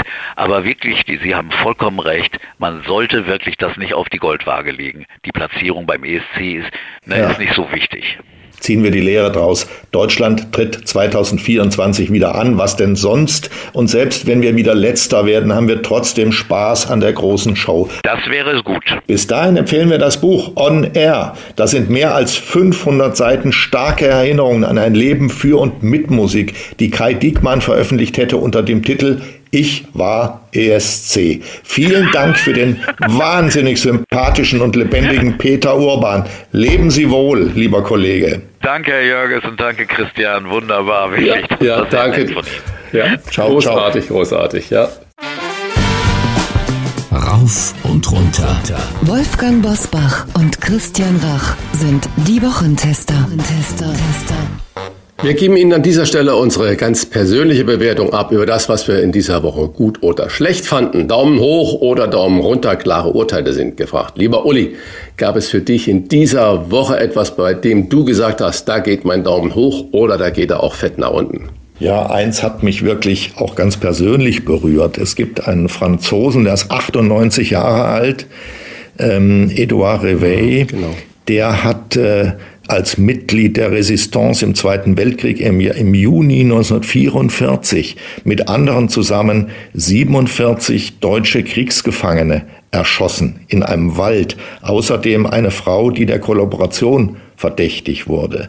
Er hat äh, gewartet, bis sonst kein Überlebender der Täter mehr da ist, er der Letzte ist und jetzt hat er das gestanden. Es ist ein eindeutiges Kriegsverbrechen und dass der Mann den Mut gefunden hat, das aufzudecken, sich dazu zu bekennen, auch diese, das ist ja immer vom offiziellen Frankreich als eine Art von von Ruhmesblatt der eigenen Geschichte vor sich hergetragen worden. Die angeblich unbefleckte Resistance war eben nicht ganz unbefleckt, sondern hat auch solche Verbrechen begangen. Das ist das eine, hat mich sehr berührt. Das andere, was mich erfreut hat, Annalena Baerbock war ja in Saudi-Arabien und hat sich, und das ist ja ein ganz schreckliches Regime, und hat sich dort weder ein Kopftuch umgebunden noch eine Hose angezogen, sondern sie ist im Kleid dort aufgetreten. Bravo, so muss das sein. So, und jetzt noch Daumen runter. Nigel Farage, könnt ihr euch erinnern an den Mann, der hat äh, als Rechtspopulist sogar mit Brexit. einer eigenen Partei den Brexit in Großbritannien vorangetrieben und zum Sieg getrieben. Er war ein enger Kumpel äh, von Donald Trump, hat ihn in Washington besucht, ist mit ihm aufgetreten. Und jetzt sagt dieser Mann, der Brexit ist gescheitert. Er hat damit in der Sache recht, denn die Briten leiden wirtschaftlich und im Konsum und was ihre Reisemöglichkeiten angeht, äh, wahnsinnig unter diesem Irrsinnsprojekt des Austritts aus der EU. Und nun macht sich dieser Kerl einen schlanken Fuß. Da möchte ich eigentlich ähm, meine professionelle äh, Höflichkeit beiseite legen und gerne vor seine Füße spucken. Und was hat dich in dieser Woche besonders bewegt, lieber Christian? Ja, du, du sagst ja besonders bewegt, das ist eigentlich ein guter, guter Ausdruck. Äh, die ICLU-Studie. Äh, wir haben ja heute auch schon über Schule am Anfang ähm, unseres Talks äh, gesprochen und äh, wo wir feststellen, dass da vieles im Argen ist. Und dann hat die IGLO-Studie, die ja weltweit äh, Industrienationen und nicht nur die äh, guckt, wie ist zum Beispiel die Lesekompetenz der Viertklässler und das geht in Deutschland richtig nach unten. Und zwar nicht erst seit der Corona-Zeit. Und da verstehe ich unser äh, Kultussystem, Bildungssystem lange, lange nicht mehr. Wir haben auch über Wutbürger gesprochen. Ich glaube, dass viele Menschen äh, sagen, das muss sich ändern und zwar unabhängig, äh, ob wir ein föderales System sind oder auch nicht. Dieser Hickhack in der Bildungspolitik, diese nicht vorhandene Lesekompetenz äh, von Kindern, das ist doch das A und O, um später äh, im Leben überhaupt bestehen zu können, dass man lesen kann. Also äh, wenn ich befürchte aber, man nimmt das nur zur Kenntnis und äh, es wird da jedes äh, Kultusministerium, jedes Land wurschtelt da weiter vor sich hin und es ändert sich rein gar nichts. Es wird immer über Solidarität für die Ukraine äh, gesprochen und wir liefern ja und äh, Präsident Zelensky hat ja auch äh, bei seinem Deutschlandbesuch in Berlin und in Aachen äh, auch das Verhalten und auch das Engagement der Bundesregierung, sprich auch von Deutschland, extremst gewürdigt. Und wenn ich da noch an alten Botschafter Melnik äh, denke, der immer die Deutschen am Nasenring äh, gezogen hat und ihr müsst und ihr könnt und äh, beleidigte Leberwurst Aussagen gemacht hat. Wenn ich dann lese, dass der oberste Richter in der Ukraine, in Kiew, bei der Übergabe von Bestechungsgeldern von drei Millionen Dollar äh, festgenommen wurde und dass man dann festgestellt hat, dass am obersten Gericht noch mehrere Richter ebenfalls damit befassen, dann finde ich das ein Schlag nicht nur ins Gesicht der ukrainischen Bevölkerung, auch von Präsident Zelensky und der dortigen äh, Soldaten und Soldatinnen, die da kämpfen und die Freiheit tapfer verkommen, sondern auch all dieser, ich sag mal, Verbündeten oder Unterstützer. Was soll man davon denken, wenn man das, was ja viele vermuten, dass sich da einige die Taschen richtig voll machen, der oberste Richter, ich, das, da fehlen mir die Worte und das wird bei uns nur in so einer kleinen Meldung äh, kundgetan, wurde bei der Geldübernahme und Übergabe äh, festgenommen. Wir hören nichts darüber. Das gehören ja immer zwei dazu der oder die eine, die sich bestechen lassen und der andere, der die Bestechung sich mit der Bestechung Vorteile erkauft. Wer ist das? Wer sind die Hintermänner? Wo kommen diese Millionen her? Gerüchteweise aus Frankreich, Oligarchen. Wie kann das dann sein? Bei all diesen äh, Sanktionen, die wir da haben, bei diesen Kontrollen, die wir da haben, dass solche Summen da fließen. Das ist ein Skandal oberster Güte, äh, wo ich sage, wir, wir unterstützen die Ukraine wirklich äh, gerne, glaube ich, die meisten. Aber wenn immer gesagt wird, äh, wir müssen die Ukraine unterstützen, auch äh, zu der EU beizutreten können, zu können und so weiter, dann äh, sind diese Menschen, die dort scheinbar noch ihr Unwesen treiben äh, und die nicht russische äh, Menschen sind, äh, ukrainische oberste Richter, äh, dann sind die genau das, was äh, solche Bestrebungen verhindern. Na, da möchte ich mal anfügen, mir geht immer durch den Kopf, ähm, wir werden vielleicht in ein paar Jahren mal erfahren, wie viele Menschen, Politiker im Westen aus der Ukraine bestochen worden sind um der Ukraine dienlich zu sein. Ähm, wir haben das ja schon vor ein paar Jahren erlebt, als der Sohn von Joe Biden, des amerikanischen Präsidenten Hunter Biden, nämlich Millionen von Dollar von einem ukrainischen Energiekonzern bekommen hat. Man fragt sich dann, wofür? Ja, für Beratungsdienstleistungen. In Wahrheit ist es eine Frage der Korruption gewesen. Und solche Korruptionssysteme haben es äh, an sich, dass sie auch nach außen ausfilzen. Also bin mal gespannt. Zurück zu dir. Nein, das ist ja ein richtiger Hinweis. Deswegen habe ich gesagt, es wird überhaupt nicht äh, auch journalistisch irgendwie aufgearbeitet. Wer ist derjenige, der eigentlich besticht? Also wo kommt das Geld her? Wer hat da welche Interessen da hinten dran? Das wird einfach so zur Tagesordnung gehen wir dabei über. Ich finde das äh, unsäglich. Wir haben heute auch über Habeck und über äh, Greichen und die, die Heizungsmisere und Tauschpolitik und Verbote gesprochen.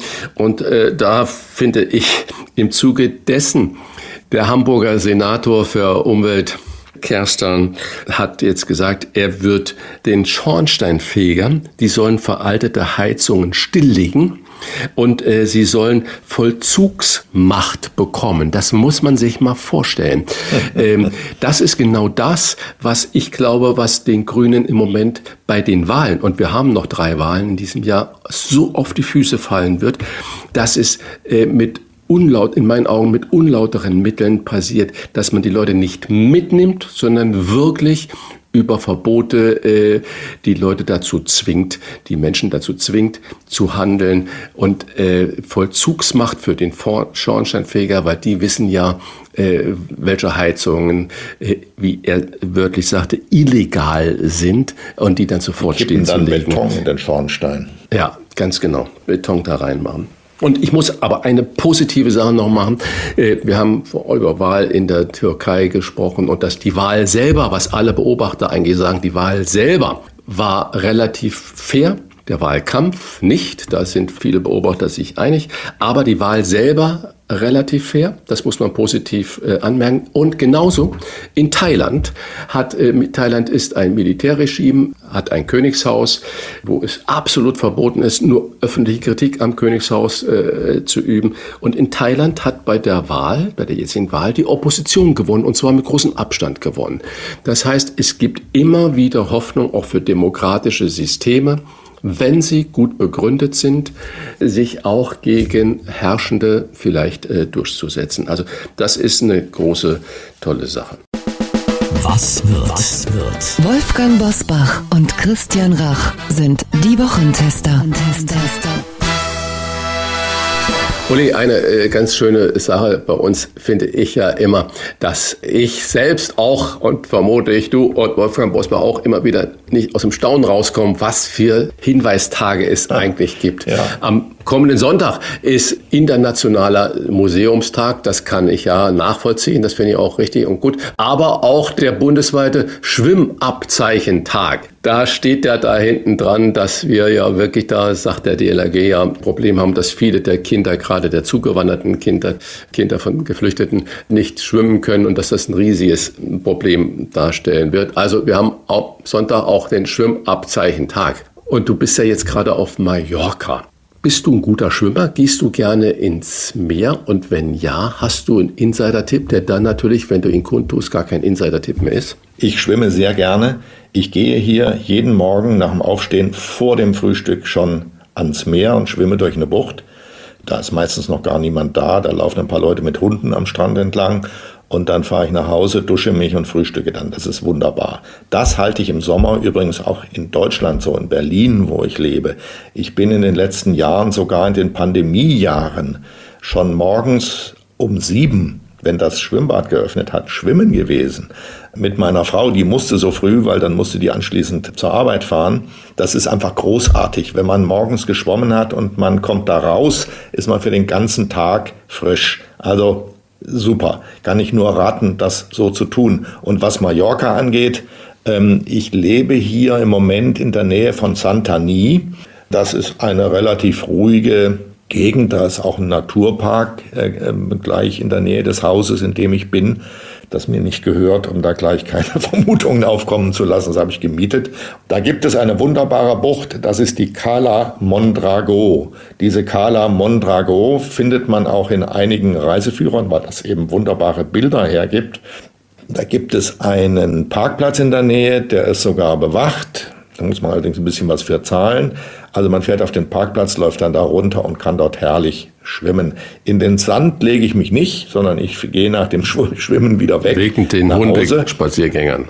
Aber ja, aber man kann sich da auch hinlegen und für Kinder ist das ganz toll. Also erstens schwimmen Sie auch ohne Abzeichen. Zweitens schwimmen Sie auch in Deutschland und man kann auch schwimmen. Ich tue es auch, wenn die Sonne nicht scheint.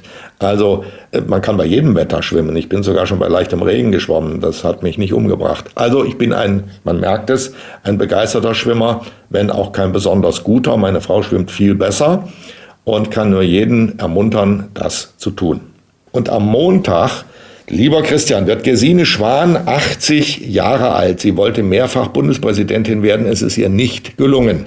Sie hat sich früher oft in Debatten eingeschaltet und wurde sogar mal gehandelt für das oberste Staatsamt. Zuletzt ist es stiller um sie geworden. Es ist ja auch eine Altersfrage. Sie kann ja nicht bei allem immer ständig mitdiskutieren. Christian, fehlt es uns ein wenig an Charakterköpfen wie Gesine Schwan? Man hat den Eindruck, dass die Lücken, die entstehen, selten geschlossen werden und dass sie immer größer werden. Ja, da hast du recht mit dem Eindruck. Also mir geht es ebenfalls so und ich habe gerade auch den Werdegang von Gesine Schwan immer aufmerksam verfolgt. Ich weiß, dass sie in der Grundwertekommission der SPD war und streitbar, dass sie Uni-Präsidentin war und streitbar auch mal was in Sand gesetzt hat. Die hat auch mal eine Pleite gemacht. Das heißt, die weiß auch, wie sich eine Niederlage anfühlt. Und sie ist ja doch sehr linkslastig ausgerichtet, aber trotzdem auch Katholikin. Da ist also überhaupt kein Widerspruch. Und sie war auch eine explizite Antikommunistin und trotzdem links. Also das finde ich, das sind starke Positionen. Die muss man nicht teilen. Aber wir brauchen solche Menschen, die solche Positionen vertreten und nicht bei jedem Windstoß dann auch umfallen. Übrigens, da würde mir spontan auch noch Norbert Lammert äh, einfallen. Ebenfalls so ein streitbarer Kopf CDU. Und ich glaube, von 2005 bis 2017, vielleicht kannst du mich korrigieren, äh, Bundestagspräsident. Und er war eigentlich eine Idealbesetzung als Bundestagspräsident. Der Bundestagspräsident muss ja immer neutral sein und braucht trotzdem auch Werf und Geschick und auch Witz. Und all das hatte äh, Norbert Lammert in sich vereint. Das heißt, das sind wirklich tolle Köpfe, äh, die wir im Lande brauchen. Und ähm, da hast du recht, da fehlt es. Und wir haben über Greichen-Netzwerke gesprochen gesprochen. Das ist die Realität, äh, in, mit der wir heute da umgehen müssen. Wenn wir über SPD sprechen, und ähm, da ist ja die Gesine Schwan auch Mitglied, am Montag feiert die SPD ihr 160-jähriges Bestehen unter dem Motto Fortschritt braucht Gerechtigkeit, seit 160 Jahren Ideen für morgen. Uli, die Grünen werden in der Ampel vom Wähler derzeit mehr abgestraft als die SPD. Die Ideen für morgen, Fortschritt braucht Gerechtigkeit, zahlt sich diese Unverbindlichkeit von so einer Aussage, sprich dann auch von Olaf Scholz, zahlt sich die nun aus? Weil Olaf Scholz naja. macht nicht die Heizungsdebatte. Olaf Scholz sagt nicht. Äh, alles, ist ja, alles ist ja relativ. Und wenn wir uns diese Koalition anschauen, dann äh, ist die FDP sozusagen ein Windspiel. So ein richtig klares Profil hat sie nicht. Die Grünen haben sich unter Habecks Führung in die falsche Richtung verlaufen. Sie sind sehr ideologisch geworden, festgegurtet in ihren Klimawende-Überzeugungen. Und sie sind dafür in Bremen auch noch gerade rechtzeitig abgestraft worden. Sie haben also jeden Grund, drüber nachzudenken, wofür sie eigentlich da sind und wie man das macht. Die SPD ist in dieser merkwürdigen Koalition sowas wie das Rückgrat, wenn auch kein besonders starkes. Und da ist äh, Olaf Scholz schon, wie soll man sagen, wie hieß das bei dieses Brötchen-Ding in Bremen? Die Halte. Die Brötchentaste. Die Brötchentaste. Olaf Scholz ist also in dieser Koalition sowas wie die Brötchentaste der Politik, ja. Da kann man mal für zwei, drei Minuten parken und es kostet nichts. Wenn er mal ausscheiden sollte, ich sage es jetzt mal neutral, oder sogar zu Fall gebracht werden sollte, gibt ja noch Untersuchungen, was dieses Cum-Ex-Thema angeht. Falls er stürzen sollte, dann bin ich überzeugt, würde Boris Pistorius gleich als nächster von der SPD nach vorne geschoben. Wäre so, wie es heute aussieht, keine schlechte Lösung. Also Olaf Scholz. Ich glaube, das ist im Moment die richtige Verkörperung des Zustandes der alten Dame SPD. Ich hoffe ja darauf, dass diese Partei sich noch mal ein wenig durchschüttelt. Vielleicht kommen ein paar nach Pistorius und noch ein paar Jüngere, die mal neue Ideen mitbringen. Die Partei hätte es verdient. Aber vielleicht ist auch die Zeit dieser Partei einfach langsam abgelaufen. Am Donnerstag veranstaltet die Bahn mit dem Musiker Johannes Oerding, der auch schon bei den Wochentestern zu Gast war, eine Konzertveranstaltung mit dem Titel Die schnellste Tour. Dabei wird der Sänger innerhalb eines Tages in vier Städten Konzerte an den Bahnhöfen geben. In Münster, Düsseldorf, Karlsruhe und Ulm. Johannes Oerding wird zwischen diesen Orten mit dem ICE unterwegs sein. Christian, die Wette gilt, sagen wir da. Vermutlich wird die Bahn am 25. Mai so pünktlich sein wie nie zuvor. Oder wird sie auch da das ganze Projekt schmeißen? Es ist ja total schick, äh, auf die Bahn immer einzuschlagen und äh, einzudreschen. und es gibt auch viele Gründe, warum man das tun kann, was es aber nicht gibt. Und was auch dann so eine tolle PR-Maßnahme nicht ausschließen kann, ist dieses äh, Personenschaden oder Unfall auf der Bahn. Da kann die Bahn wirklich nichts dafür, wenn da irgendwelche Dinge passieren, die wir gar nicht immer wissen wollen. Werfen sich Menschen einfach vor den Zug. Das ist so. Das heißt, natürlich wird die Bahn für so eine PR-Aktion alles Mögliche tun dass da der Zug pünktlich sein wird. Das war auch bei King Charles und Queen Camilla auf der Reise von Berlin nach Hamburg genauso. Die Bahn war auf die Minute pünktlich, weil die sind ja mit dem ICE gefahren. Und vermutlich wird man das auch da machen. Aber ich würde jetzt keine Wette darauf eingehen. Äh, ich bin auch oft mit der Bahn gefahren und die Bahn hat versucht, ihr Bestes zu tun, damit der Rach pünktlich ankommt. Und ich bin so häufig nicht pünktlich angekommen. Das ist einfach äh, manchmal höhere Gewalt, manchmal muss der Lokführer, weil er zu lange jetzt wegen Stillstand war, noch in Dortmund eine Pause einlegen. Ich würde keinen Kopf darum wetten. Aber einen habe ich noch, und zwar auch ein Charakterkopf. Und es ist ganz spannend, und das kann ich jedem unserer Hörer und Hörerinnen nur mal empfehlen, sich mal diese Biografie und die Geschichte dieses Menschen durchzulesen. Einer feiert nämlich seinen 100. Geburtstag, ja, und er lebt noch. Und er ist auch noch äh, relativ klar im Kopf. Und es dreht sich um den ehemaligen US-Außenminister Henry Kissinger, der am Samstag in einer Woche, am 27. Mai, 100 Jahre alt wird. Das ist schon großartig und wir alle wissen, Kissinger ist in Fürth geboren und auch dort aufgewachsen. Und wie ich gehört habe, ist er immer noch, nur Klammer auf, Klammer zu, noch Anhänger oder verfolgt ab und zu mal noch ein Spiel der Spielvereinigung Fürth in der zweiten Liga. Jetzt entscheidend gegen den HSV, glaube ich kann darüber entscheiden, ob sie erste Bundesliga oder zweite Bundesliga spielen. Aber darum geht es gar nicht. Uli, 100 Jahre und noch so fit im Kopf und so viel geleistet. Sollen wir uns an so jemand wie Henry Kissinger ein Vorbild nehmen? Tja, ich gönne ihm die 100 wirklich von Herzen. Aber es nützt ja nichts. Das können wir uns zehnmal zum Vorbild nehmen, dann wären wir immer noch nicht 100. Ja? Wenn es so einfach wäre. Also, wie gesagt, ich gönne ihm das, aber ich neige auch nicht zur Glorifizierung von Henry Kissinger. Man darf nicht übersehen, welche Rolle er früher in der amerikanischen Außenpolitik gespielt hat. Der war nämlich in einer Zeit des Kalten Krieges in Südamerika an einigen Diktaturen, Stützung und Schaffung von Diktaturen in Südamerika sehr aktiv beteiligt. Beispielsweise hat er den Militärputsch in Chile 1973 mit vorbereitet. Er hat dafür gesorgt, dass der gelungen ist und Salvador Allende gestürzt wurde umgekommen ist bei den Kämpfen, die nach, danach folgten. Es gab sehr, sehr viele Tote in Chile. Das vergesse ich ihm auch nicht. Außerdem war er Außenminister von Richard Nixon und Richard Nixon war wirklich ein finsterer amerikanischer Präsident. Der hat zwar das Verhältnis zu China wieder geöffnet oder überhaupt geöffnet, aber wir haben ja den Watergate-Einbruch erlebt und er hat im innenpolitischen Bereich wirklich mit finsteren Methoden gearbeitet. Das ist auch Henry Kissinger. Also Spielvereinigung führt hin und her, alles wunderbar, aber ja. der hat auch eine andere Seite sollten wir nicht. Ja, aber deswegen vergessen. sage ich, ganz interessante Biografie. Das, genau das sind die Punkte. Er hat aber natürlich auch diese Geheim- oder Pendeldiplomatie begründet. Er ist, ohne dass es mitbekommen wurde, nach China gereist, wie du es richtig gesagt hast, und hat mhm. Äh, erstmal wieder Gespräche zwischen USA und China in Gang gesetzt. Er ist auch nach Moskau gereist und hat das alles wieder in Gang gesetzt. Ganz spannende Persönlichkeit, mit Sicherheit, äh, wenn man es lax sagt, mit auch viel Dreck am Stecken. Aber deswegen ist diese Biografie von Henry Kissinger unbedingt lesenswert. Jahrhundertgeschichte. Bosbach und Rach.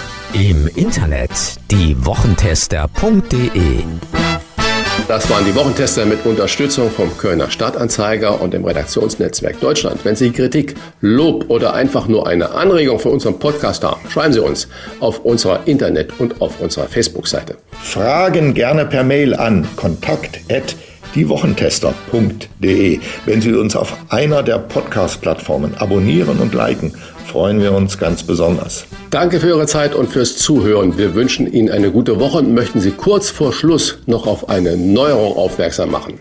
Denn für alle, die es eilig haben, bieten wir einen besonderen Service. Hören Sie die Wochentester Kompakt bereits am Donnerstagabend ab 22 Uhr.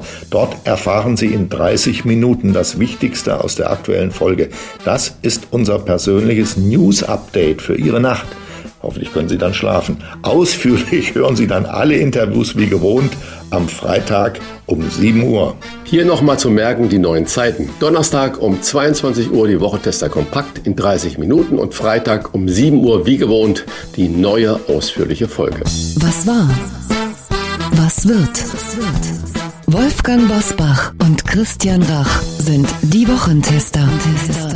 Ein maßgenau Podcast. Powered bei Redaktionsnetzwerk Deutschland und Kölner Stadtanzeiger.